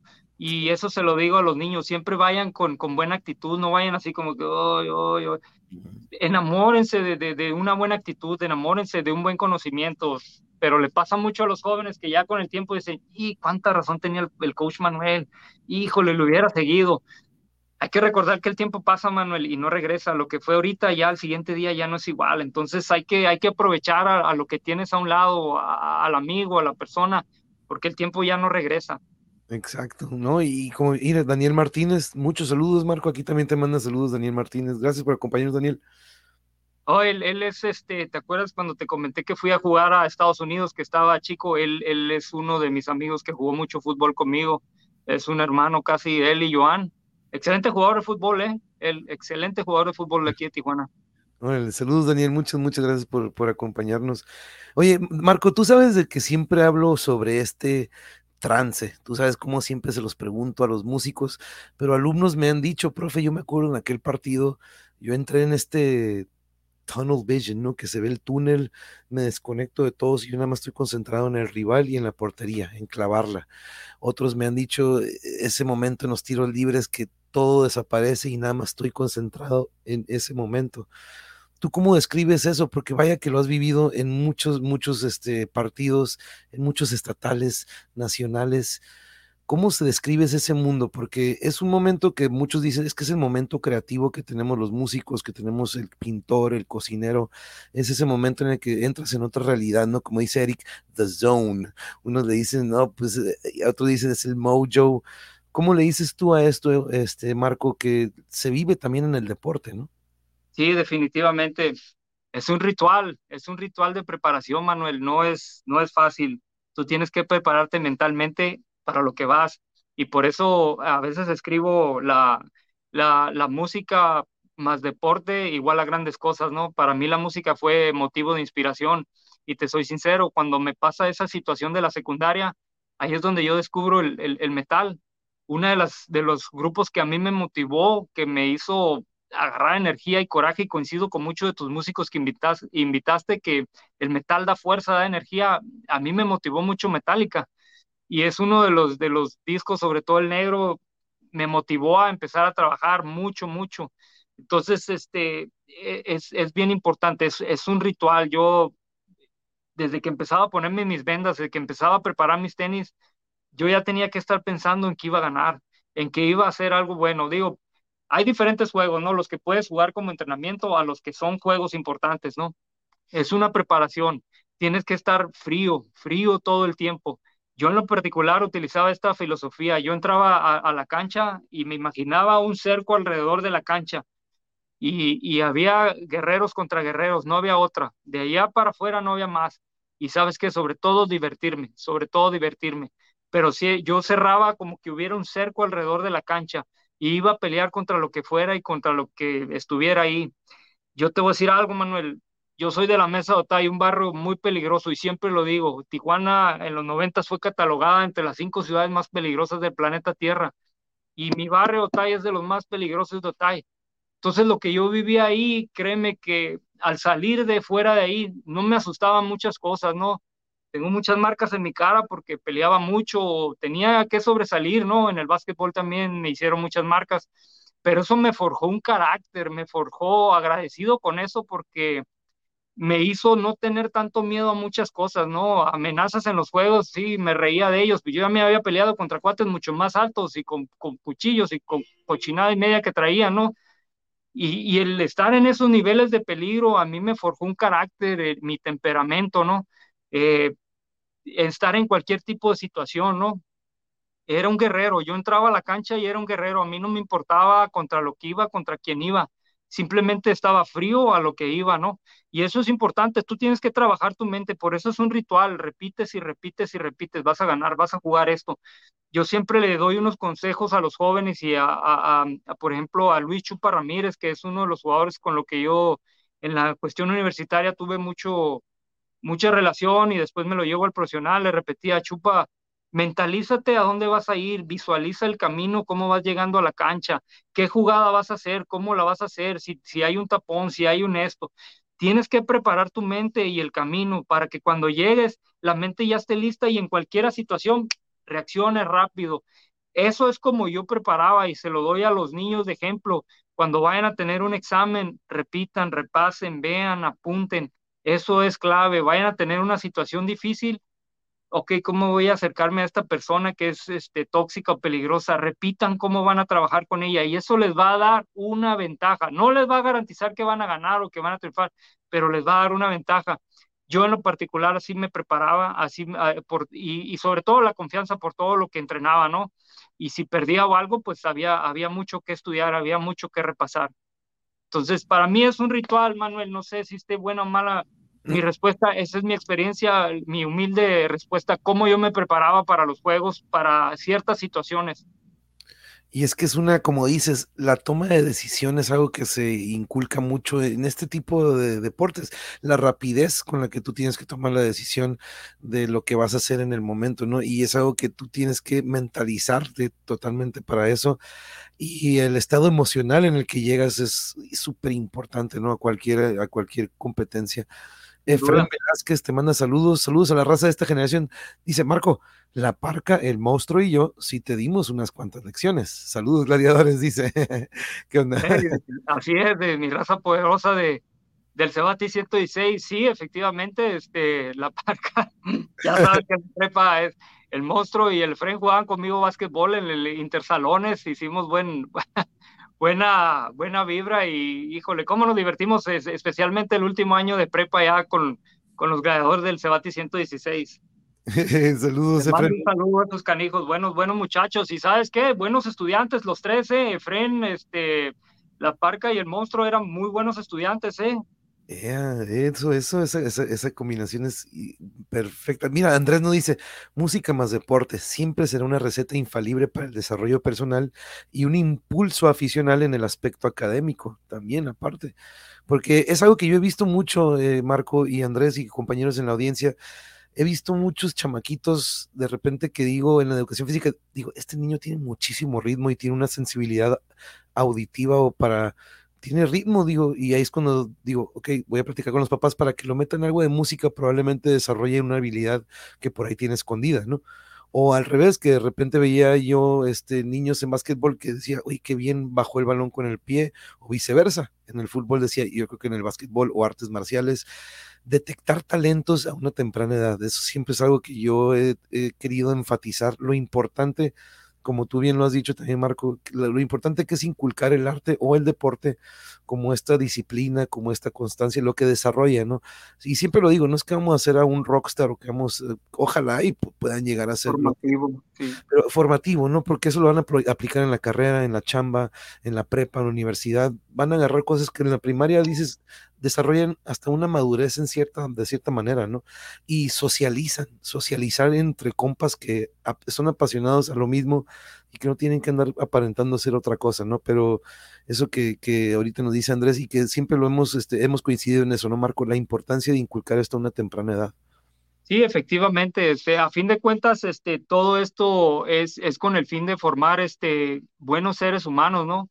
Y yo creo que en Tijuana se trabaja mucho en eso, más siempre las noticias, las amarillas son las que más sobresalen, ¿no? Pero vemos que las familias hacen mucho énfasis en apoyar a los niños desde muy corta edad, en, en, todos los deportes, ¿no? Hay muchos cursos de matemáticas, de física, de, Tijuana siempre los niños están movidos a, a ese tipo de cosas con el fin de alejarlos de las drogas, ¿no? De, de, de, las malas cosas, ¿no? Y eso es sumamente importante. Al final de cuentas e, es formativo, ¿no? Y entre más tú herramientas tengas para subsistir en tu, en tu vida es mejor. Y esto es importante lo que dice Andrés. Andrés es un, es músico, es deportista, es, es un cuate muy inteligente también. Este, eso es clave. Para mí la música fue clave, fue, fue motivante. Yo yo soy sincero, Manuel, yo escucho todo tipo de música y siempre este, a todo, ¿por qué? Porque tengo mucho tipo de, de, amigos, ¿no? Y cualquier tipo de música, yo creo que es importante siempre, para mí la música es un lenguaje, ¿no? El cual puedes hacer comunicación con, con cualquier persona, pero es importante siempre cultivar a los muchachos. Yo lo veo con mi hija y, y trato de inculcarle las mejores cosas, ¿no? Trato de, de enseñarle los mejores valores. No soy el mejor papá, ¿verdad? Pero trato de que ella pues tenga un mejor futuro del que, del que, del que yo tuve, ¿no? Pero es importante balancear las cosas también, este, Manuel, porque hay niños que se les da todo y no lo aprovechan. Tal el clásico ese ejemplo del, del, del cuando le dan el pez pescado al niño, el pez ya hecho, pues se, se acostumbra así, ¿no? A, enseñarlo a, saber pescar, ¿no?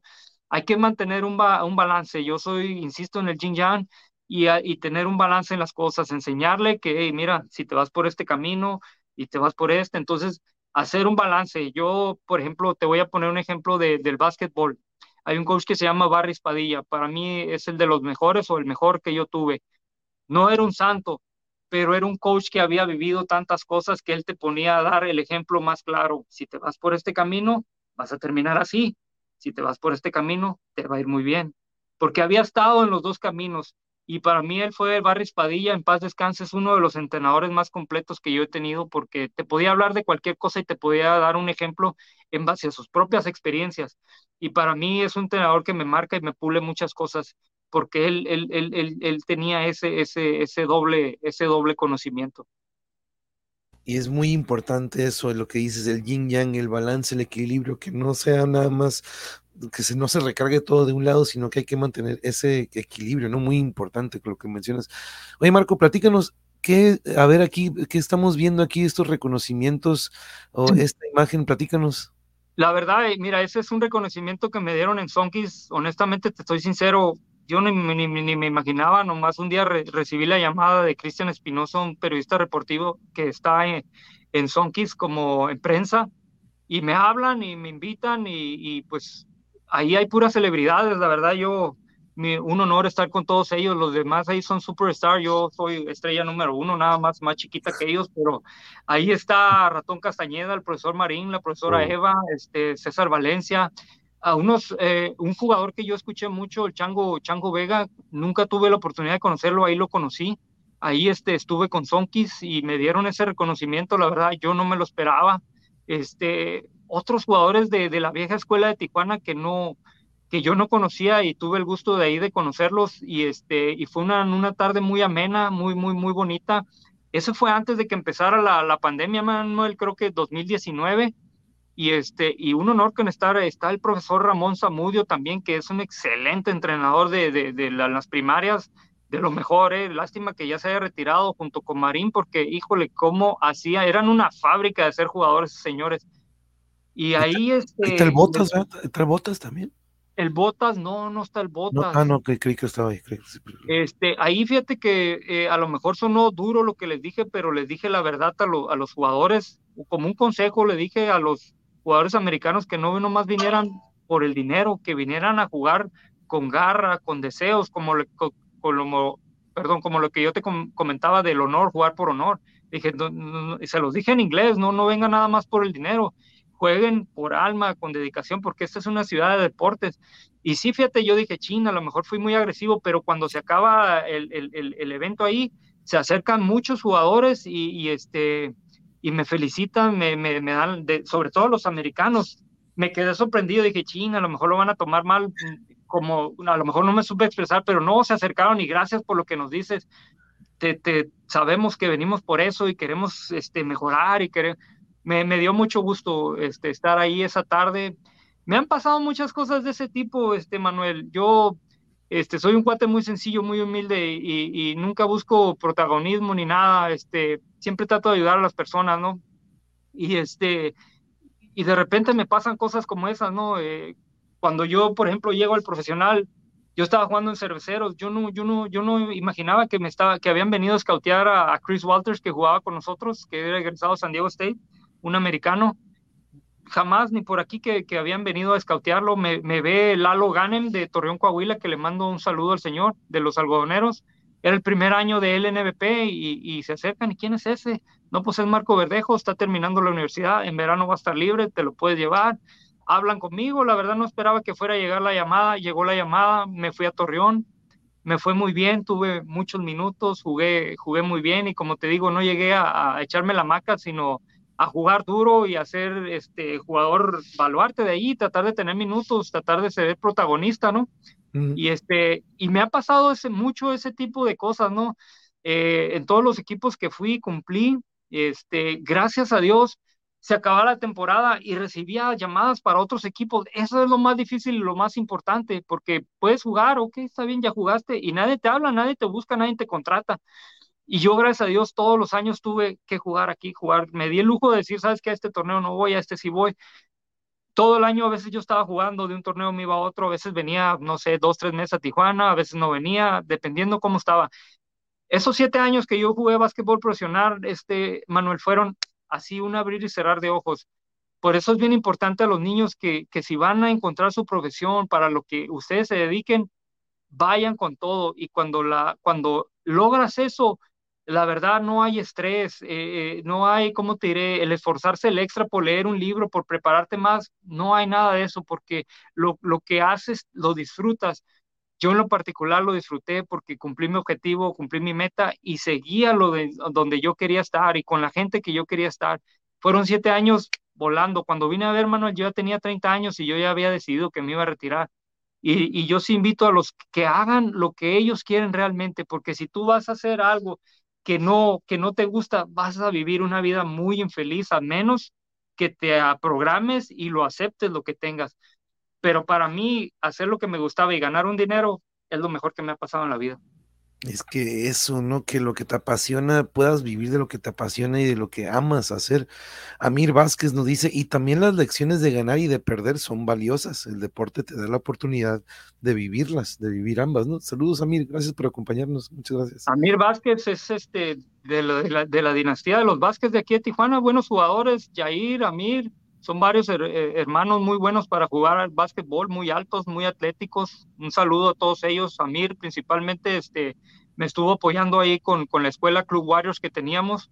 Este, muy buenos jugadores, buenas, muy buenas personas, gente muy valiosa de Tijuana, eh, ellos, estos, estos hermanos, muy, muy, muy buen, una familia. Y es cierto lo que dice Amir, eh, tú puedes ser un gran jugador, tener el mejor talento, clavar la pelota, ser el mejor tirador, pero si no aprendes a ganar, Manuel, no llegas ni a la esquina. Hasta para eso se entrena, Manuel. Hay que saber ganar los juegos. ¿Qué tienes que tener en la mente? ¿Qué tienes que leer para ganar los juegos? ¿Cómo tienes que hacer para vencer a tu rival? Te tienes que meter en tu mente. Tiene, es, eso se lleva tiempo en, en, aprenderlo. Yo lo aprendí, como te mencionaba a lo anterior, el ser canchero, todas esas situaciones. A veces yo te voy a decir sincero, para mí el básquetbol es 90% mental, 10% físico. Por supuesto, ese 10% tienes que estar mil por ciento preparado, pero tienes que pensar cada jugada, cómo la vas a hacer y por qué la vas a hacer, a qué jugador lo vas a utilizar en cierto momento y en cierta manera. Cuando se le acaba la pólvora a la uno, viene el otro, y si no te funciona el otro, buscas por acá. Entonces, todo eso, eso es cierto, se aprende a ganar, hay que saber ganar, hay que enseñarle a los niños a ganar. A veces no sé si te pasa a ti, dices, bueno, volteas a ver tu equipo, somos mejores nosotros, ¿por qué perdimos contra ellos? Porque ellos jugaron con inteligencia, supieron cuándo iban a empujar el balón, cuándo iban a parar, cuándo iban a utilizar a este, cuándo iban a utilizar el otro. Entonces eso hace la diferencia de un jugador profesional o un jugador de elite a un jugador del montón, ¿eh? Eso es, eso es vital, la inteligencia. Siempre hay que jugar con inteligencia, con materia gris. Sí, exactamente. Yo siempre se los digo que no nada más es el físico o tener la técnica desarrollada al 100%, sino que las de toma de decisión, como dices, ¿no? El, eh, la relación de tiempo y espacio, saber que en un segundo o en menos tú tienes que ya tener la, la decisión tomada, incluso hasta antes de que te llegue el balón, tú ya tienes que saber más o menos qué es lo que viene, ¿no? Entonces, este, y nos dice Eric, ese es el sueño, vivir de tu pasión, como, como dices, ¿no? Este, hacer lo que te apasiona. Andrés dice, una de las cosas que más disfruté en la prepa y de lo que más extraño es ver jugar a la quinta de mi salón, en que en realidad era 90% de la selección, el zurdo, el lobo, Beto y desde luego Marco, y quién fuera. Sí, Sí, muchos de mi salón éramos este, parte de la, de la selección del Cebati 116. Me tocó ir pues, con, los, con, los, con los que mencionó ahí, me tocó ir a nacionales, unos cuates muy, muy, muy dedicados. Ya se dedican a sus carreras ahora, pero, pero, pero muy buenos jugadores. La verdad que a mi, a mi recorrer por, por México, gracias a Dios, mira, yo recorrí México y otras partes, tengo la fortuna de conocer varios países de Europa, varias ciudades de Estados Unidos y pues prácticamente toda la República Mexicana. Yo siempre he visto que aquí en Tijuana hay, hay buen, hay buen este, nivel y buen, buenos chicos de básquetbol, hay, hay muchas semillas muy buenas. Me quedara callado si no fuera cierto, pero el, el, el, mejor estado donde hay más talento es Chihuahua, definitivamente. Monterrey, Jalisco, no se diga, ¿no? Aguascalientes también, Sonora, Sinaloa, pero en Baja California hay mucho, mucho. La verdad, yo siempre tengo una frase que digo, en Tijuana salen jugadores hasta el alcantarilla, ¿no? Pero es, es, es, es impresionante, tú puedes ver a los niños jugándose en las canchas básquetbol como, no sé, como ver volar un, una, una, paloma o correr un perro. Los niños juegan básquetbol aquí en Tijuana desde muy corta edad. No todos llegan como todo, pero eso da a pie a, que, salga mucho, mucho, mucho talento, ¿no? Entonces, yo tuve la fortuna de viajar por muchas partes de la República y no sé si me está escuchando mi buen amigo Solín de, de Michoacán, donde me impresiona mucho ir a un orfanatorio, Manuel. Regalé shorts y camisas, todo lo que traía, pero qué talento hay en México también. Eh? Eh, en ese orfanatorio había niños, como dicen, garbanzos de libra, ¿eh? Muy buenos, muy buenos muchachos. Saludos a, al estado de Michoacán, muy buen básquetbol. Me tocó jugar una temporada ahí con ellos, que en el municipio de Antunes, por ahí por Apatzingán. Desafortunadamente ahorita vemos toda la violencia que hay, mm. pero, pero muy buenos basquetbolistas. Tuve una muy bonita experiencia. Le mando un saludo a mi amigo Solín, que trabaja mucho con los jóvenes, trabaja mucho con los jóvenes y eso yo lo aplaudo mucho, ¿no? Te puedo decir que actualmente hay muchos jóvenes aquí, talentos. Está un amigo que se llama Pavel, este, César Avelino, que es de mi colonia, que están trabajando con mucho con los jóvenes. Hay, hay, mucho material que trabajar y eso hay que aplaudirlo y hay que apoyarlo porque, pues, como decía yo anteriormente, estamos de paso y hay que dejar algo a los niños, un, un, un futuro, ¿no? Que, que cuando a ellos les toque tomar la batuta de esto que tenemos tú y yo ahorita, ellos sepan afrontar con base a nuestra experiencia, ¿no? Y que sea un proceso de seguir adelante. Sí, es muy importante, eso siempre se los digo a los chamacos, de que eso es lo que queremos, ¿no? Como tú bien decías, dejar una semilla en los demás, eso es exactamente lo que trato de hacer aquí, de que cada eh, eh, programa, cada invitado deje su semilla también por aquí y alguien de la audiencia pueda tomar eso. Y aparte de aprender algo, también decir, ¿sabes qué? Oye, deberías de checar a este basquetbolista o a este músico o a este cocinero. Mira, él también pasó por esto porque no? Entonces, que sirva como una experiencia o una motivación a seguir lo que a lo mejor algunos dejaron por un lado. Dijeron, no, pues que a lo mejor no, pero es, es eso lo que tenemos que seguir, nuestra pasión. Y a, a mí me lo dijo un amigo, me dice, oye, ¿para qué de esas clases de educación física, ¿para qué te haces maestro si ni se van a acordar de ti los chamacos? Digo, la neta, no me importa si se van a acordar de mi nombre, lo que me importa es de que cuando tiren o tomen ese tiro libre o cuando disparen ese penal, se acuerdan de la técnica que yo les, yo les puse. Yo no, no importa si dije, ah, el profe Manuel o el, el profe monje, nadie me dice profe monje, pero eh, no, eso no me interesa, no, no me interesa de que, que, esté una placa o que, ah, es que, no, sino que ejecuten lo que yo les enseñé y que digan, oh, me acuerdo mi profe de la primaria, a lo mejor no se acuerdan, pero el que ejecuten eso bien y que lo para mí eso es, dije, ya, mi, mi, mi trabajo y mi conciencia está como quien dice, ayude a alguien a hacer una, un mejor tiro, pero para mí es muy importante también ayudar a ser mejores seres humanos y mejores personas, ¿no? Sí, ahora sí, como dije, es, hacer el favor sin mirar a quién, ¿no? Yo, mira, en, en, en mi barrio, este, te acordarás en los noventas, llega el cristal, los, para los que no son de aquí, los cárteles de la droga no pueden cruzar tan fácilmente la droga a Estados Unidos. Y se crea un mercado aquí interno entre jóvenes y, mujeres y hombres.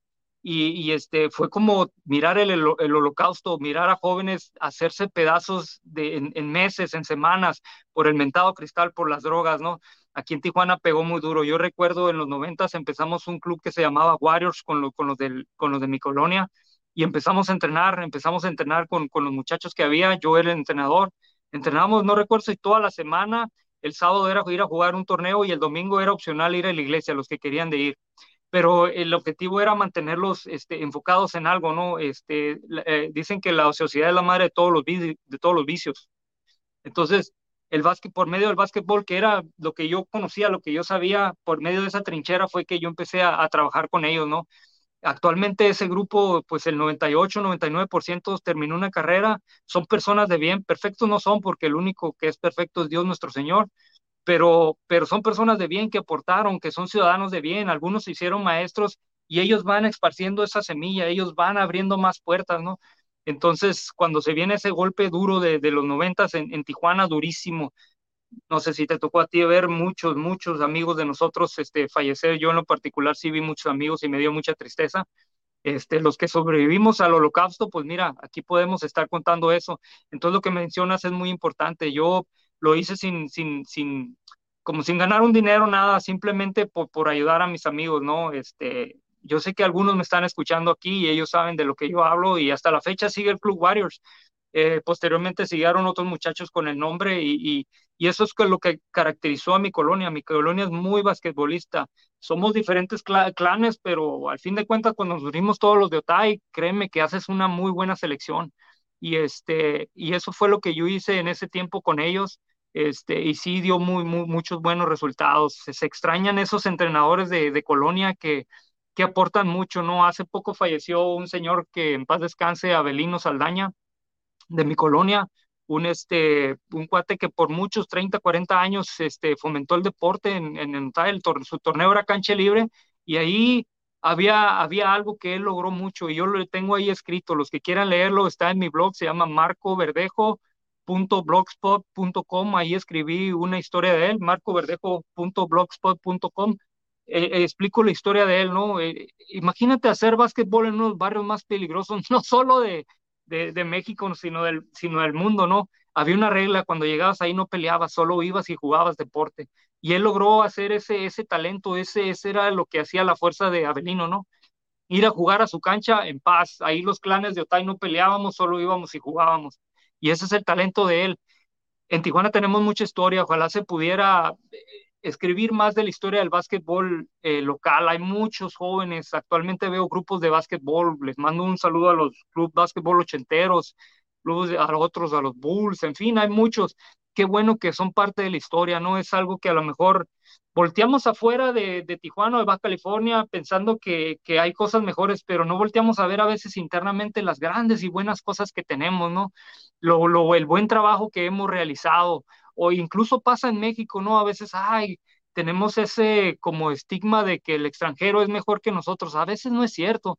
A veces nosotros aquí tenemos mucho mejores cosas y nos conocemos mejor a nosotros mismos. Entonces, si creyéramos poquito más entre, eh, entre nuestra gente, entre nosotros, créeme que sí se pudiera hacer muchas cosas. Yo lo puse de ejemplo, yo pude, Abelino pudo y los muchachos que vienen de mi barrio lo han, lo han podido hacer. Yo creo que entre más nos unamos y más nos echemos la mano y menos piedras nos pongamos en el camino, vamos a ser mejores, ¿no? Ay, qué bonito eso de, esa época que fue una época muy, muy oscura. Recuerdo el Bambi y yo tuvimos compañeros de nuestra generación que no supimos dónde quedaron o que aparecieron encajuelados, como por ahí decimos. Fue muy, muy difícil eh, estar de repente en esa, en esa de que ¿voy con ellos o no voy? De repente esa decisión de que, híjole, si hubiera sido, si hubiera sido ese, eh, muchos compañeros que desafortunadamente tomaron ese camino, ¿no? Como dices. Era debido a muerte. Exacto, eso era, era, era, a lo mejor no en corto plazo, pero a mediano, eh, de repente ibas a terminar en alguna situación que pues no. Si tomabas una mala decisión en un segundo, te podía costar la muerte. Era, eh, fue un tiempo muy difícil y, y, no lo escondemos los de Tijuana y sabemos que es así, pero como dicen, lo que no nos destruye nos hace más fuerte. Y creo que hizo más fuerte a nuestros jóvenes, a nuestra ciudad, y, este, estamos luchando con eso y créeme que seguimos adelante. Eh, a mí, como te digo, a mí me forjó, a mí, te voy a poner ejemplo, me decían, vamos a Tepito, vamos a Tepito, ¿cuál es el problema? Y yo miraba que mis compañeros iban con miedo, yo no iba con miedo, yo ya lo había vivido aquí en Tijuana, muchas cosas, y pues bueno, tú, ¿qué te digo? Tú, viviste en distrito, en, en, en antiguo distrito, ahora Ciudad de México, ¿no? Eh, muy, muy bonita ciudad, a pesar de todo, de tanta gente que hay, eh, me, me, gustó, me, me, llamó mucho la atención la, la, como le llaman, ¿no? La capital azteca, hay mucha historia, hay muchas cosas que conocer de esa, de esa ciudad y, no me daba miedo ir a Tepito, eh, la verdad. Me, ¿Por qué? Porque los niveles que había vivido yo aquí de violencia eran, eran durísimos, pero como te digo, lo que no nos destruye nos hace más fuerte, este, Manuel. Totalmente. Sí, no, yo llegué allá con un acento norteño y no, me llegó la carrilla de morritos, de ¿a quién le vas? ¿A quién le vas? No, pues a los Bulls, a los Lake, a los padres, me dice, ¿de qué? ¿De qué hablas? Pues, estamos hablando de fútbol. Yo, ah, fútbol, la neta, fútbol en Tijuana en aquel entonces, pues el Inter de Tijuana, si acaso, apenas andaba como que medio.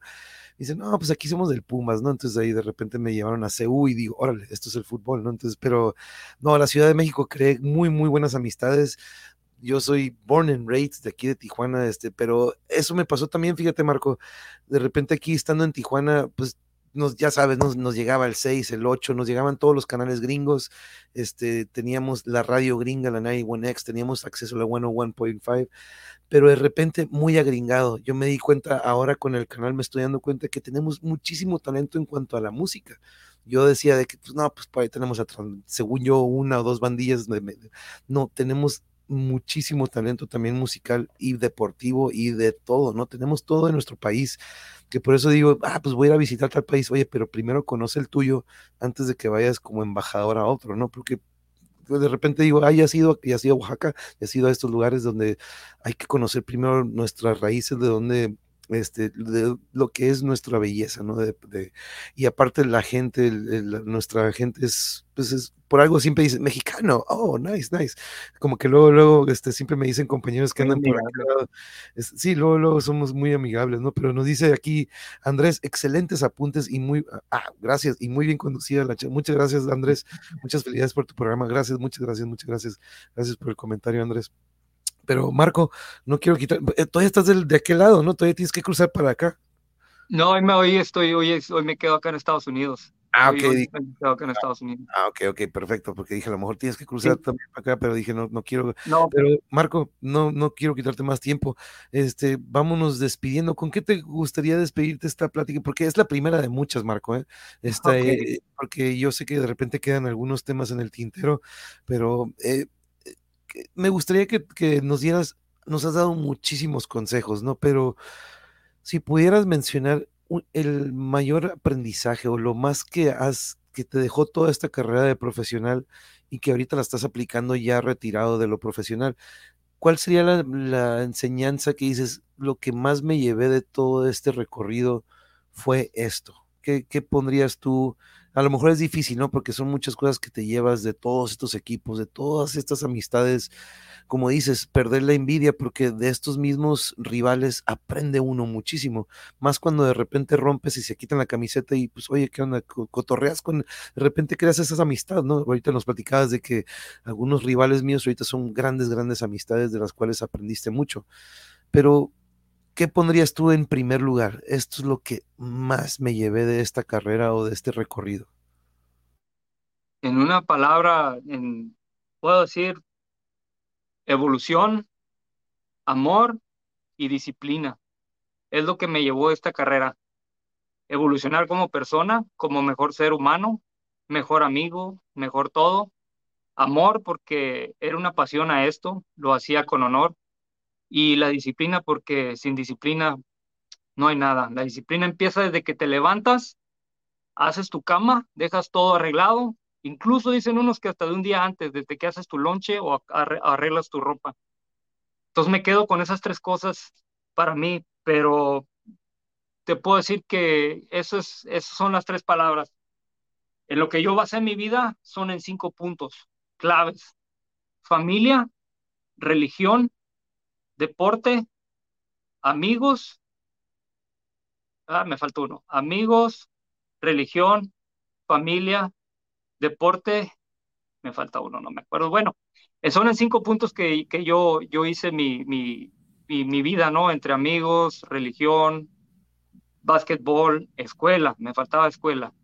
Y este, eso es lo que yo, yo, yo me enfoqué. Recomiendo todos esos cinco puntos. Eso, eso yo decía, esto es mi vida, esto es mi vida. Pero les dejo una frase, les dejo una frase que leí de un libro que me queda marcado para toda mi vida. Se llama El ABC del básquetbol. Fue uno de los primeros libros que, que me queda en la mente y al final del libro era de básquetbol y mencionaba muchos temas, pero al final del libro dice una frase. Dice, cuando no te estés preparando, siempre habrá alguien en algún lugar, en alguna parte del mundo, que lo hará. Y cuando tú te enfrentes a él, te derrotará. Así es que prepárate hoy, ahora y siempre. Y se lo repito a los niños, hay que prepararse hoy, ahora y siempre. No hay que relajarse. Por eso yo pongo evolución, siempre estar evolucionando todo el tiempo, con amor y con disciplina. Entonces, eso es algo que a mí me, yo se lo dejo a los jóvenes dejen la envidia a un lado, tiren siempre a mejorar, tiren siempre a grandes objetivos. Y eso es lo que le puedo dejar a los niños que les dedico esta plática. Si aquí uno, dos, tres niños agarró algo bueno, yo me doy por buen servido. Yo no sé si mañana voy a estar aquí, Manuel, pero ahí está un poco de lo que es este humilde servidor. No, Marco, la verdad que muchísimas gracias por tus palabras.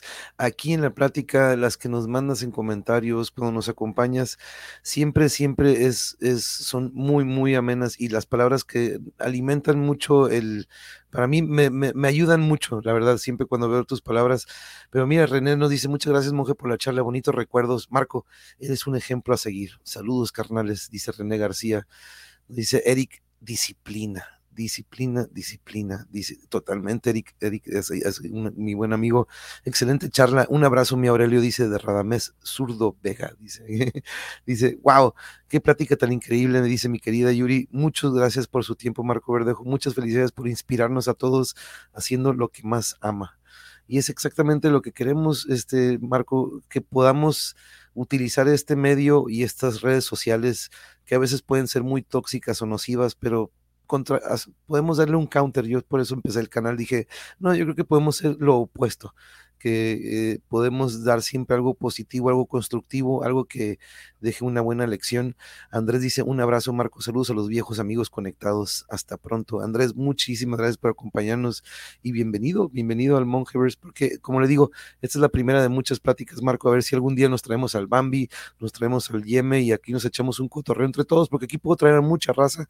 Si tú de repente me dices, ¿sabes qué, Manuel? Podríamos juntar a los del Cebetis o los de la selección, quien guste, Andrés, aquí, aquí puedo tener a 10 personas a la vez.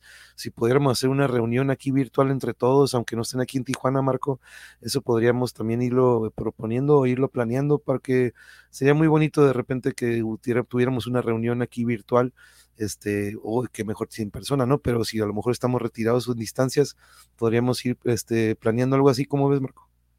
Sí, perfecto. Cuando gustes, cuando gustes, este, podemos traer personalidades o, del, o, lo que gustes, este, podemos contactar al Bambi, podemos contactar a Enrique Zúñiga, podemos contactar a otros, como dices, a Carlos Yemen, y echar una buena, una buena platicada de, de lo que es el, el, pasado, el actual y el futuro del, del básquetbol mundial, ¿no? O del tema, entrando ya en tema, se abren muchas vertientes, ¿no? Sí, estando en charla y estando, entrando en calor, de repente hasta hablamos de platillos, o de repente es lo bonito de la charla, ¿no? Que se, se va se va con el flow, ¿no? Pero Amir dice, buena charla, amigos, saludos, un gran abrazo, vamos por más. Así es, Amir, así es, muchas gracias. Oh, Como siempre oh. digo, este, me gusta que tengamos una segunda, tercera, cuarta, o las que se, se ocupen. Y Marco, la verdad que tú nos has demostrado por parte en cuando nos acompañas y la verdad que siempre te agradezco mucho porque eso es lo que tratamos, ¿no? De que podamos este dejar esta semillita, dejar una enseñanza, dejar una experiencia que a los demás les pueda servir y que sea como motivación o como inspiración, como dice Yuridia. Y muchas gracias también por sus comentarios y a todos que estuvieron con nosotros. Pero Marco, esta es la primera de muchas. Bienvenido al canal. La verdad te agradezco mucho. Fue un gran honor este poder escuchar este recorrido, tus inicios, el amor a la música que le tienes también. Probablemente en alguna ocasión podríamos hablar de tus top 5, a lo mejor hablar un poco más de música. Ahorita nos adentramos mucho en el deporte porque pues es lo que nos formó, es lo que nos apasiona y tenemos eso en común, ¿no? que lo vemos que ayuda mucho a la formación de un ser humano, de un niño y a desarrollar muchas habilidades, ¿no? El deporte. Pero Marco, de nuevo te agradezco mucho. ¿Con qué gustas despedirte esta noche? Te doy de nuevo la palabra para que te despidas. Nada, pues mira, nada más para que sepan quién era cuando yo jugaba, ¿no? Este es el muchacho que tuvo ese sueño, esa visión y todo lo que logró, ¿no? Pues ahora ya el pelo se me cayó y cambié mucho, pero ese es el muchacho que, que siguió su sueño y a todos los jóvenes, vayan por su sueño, vayan por sus metas, sea lo que sea, enamórense del conocimiento, buena actitud ante todo. Gracias, Manuel, por la, por la invitación y, por el buen trabajo. Tú y tu esposa sigan motivados en, en lo que hacen, porque uno nunca sabe a quién inspira, Manuel. Uno nunca sabe a quién le puede cambiar la vida. Entonces el trabajo que hacen tú y tu esposa es increíble. Sigan haciendo buenas cosas, sigan motivando niños, sigan motivando gente Créeme que Dios y la vida se los agradecerá siempre. Oh, Gracias por la invitación, Manuel. Gracias por esto. Saludos a todos los que se tomaron el tiempo de estar aquí con nosotros. Y buena noche. No, muchas gracias, Marco. La verdad que eso, que tus comentarios, tus palabras me, me, me recuerdan de que hay que seguir con esto. Esto es eh, lo que debemos de seguir haciendo. Aquí compartí también, compañeros, en el chat. Ahí les puse el blog de Marco Verdejo. Aquí ya lo encontré, Marco. Ahí se los compartí también a los compañeros para que chequen el blog marcoverdejo.blogspot.com. Ahí se los puse ya en el chat para que lo chequen. Y Marco, estaremos en contacto para tener otra plática porque te digo, tenemos mucho, mucho que aportar todavía y podemos utilizar este medio para traer y reunir a más compañeros, recordar viejos tiempos y seguir inspirando a los chamacos o a los jóvenes o a lo mejor a los que dicen, hey, a lo mejor puedo seguir jugando ah, con los veteranos, no todavía este, pero Marco, la verdad que agradezco mucho tus palabras, tu tiempo, lo que nos aportaste, lo que compartiste y estaremos en contacto, Marco, de nuevo, muchísimas gracias. Claro que sí, Manuel. Buenas noches, buenas noches, Yuri, buenas noches a todos, hasta luego. Buen día, buenas noches. Que tengan bonita noche, nos estamos viendo y nos vemos el domingo para otro Calimán. Laters, nos Bye, hasta luego, Manuel. Bye.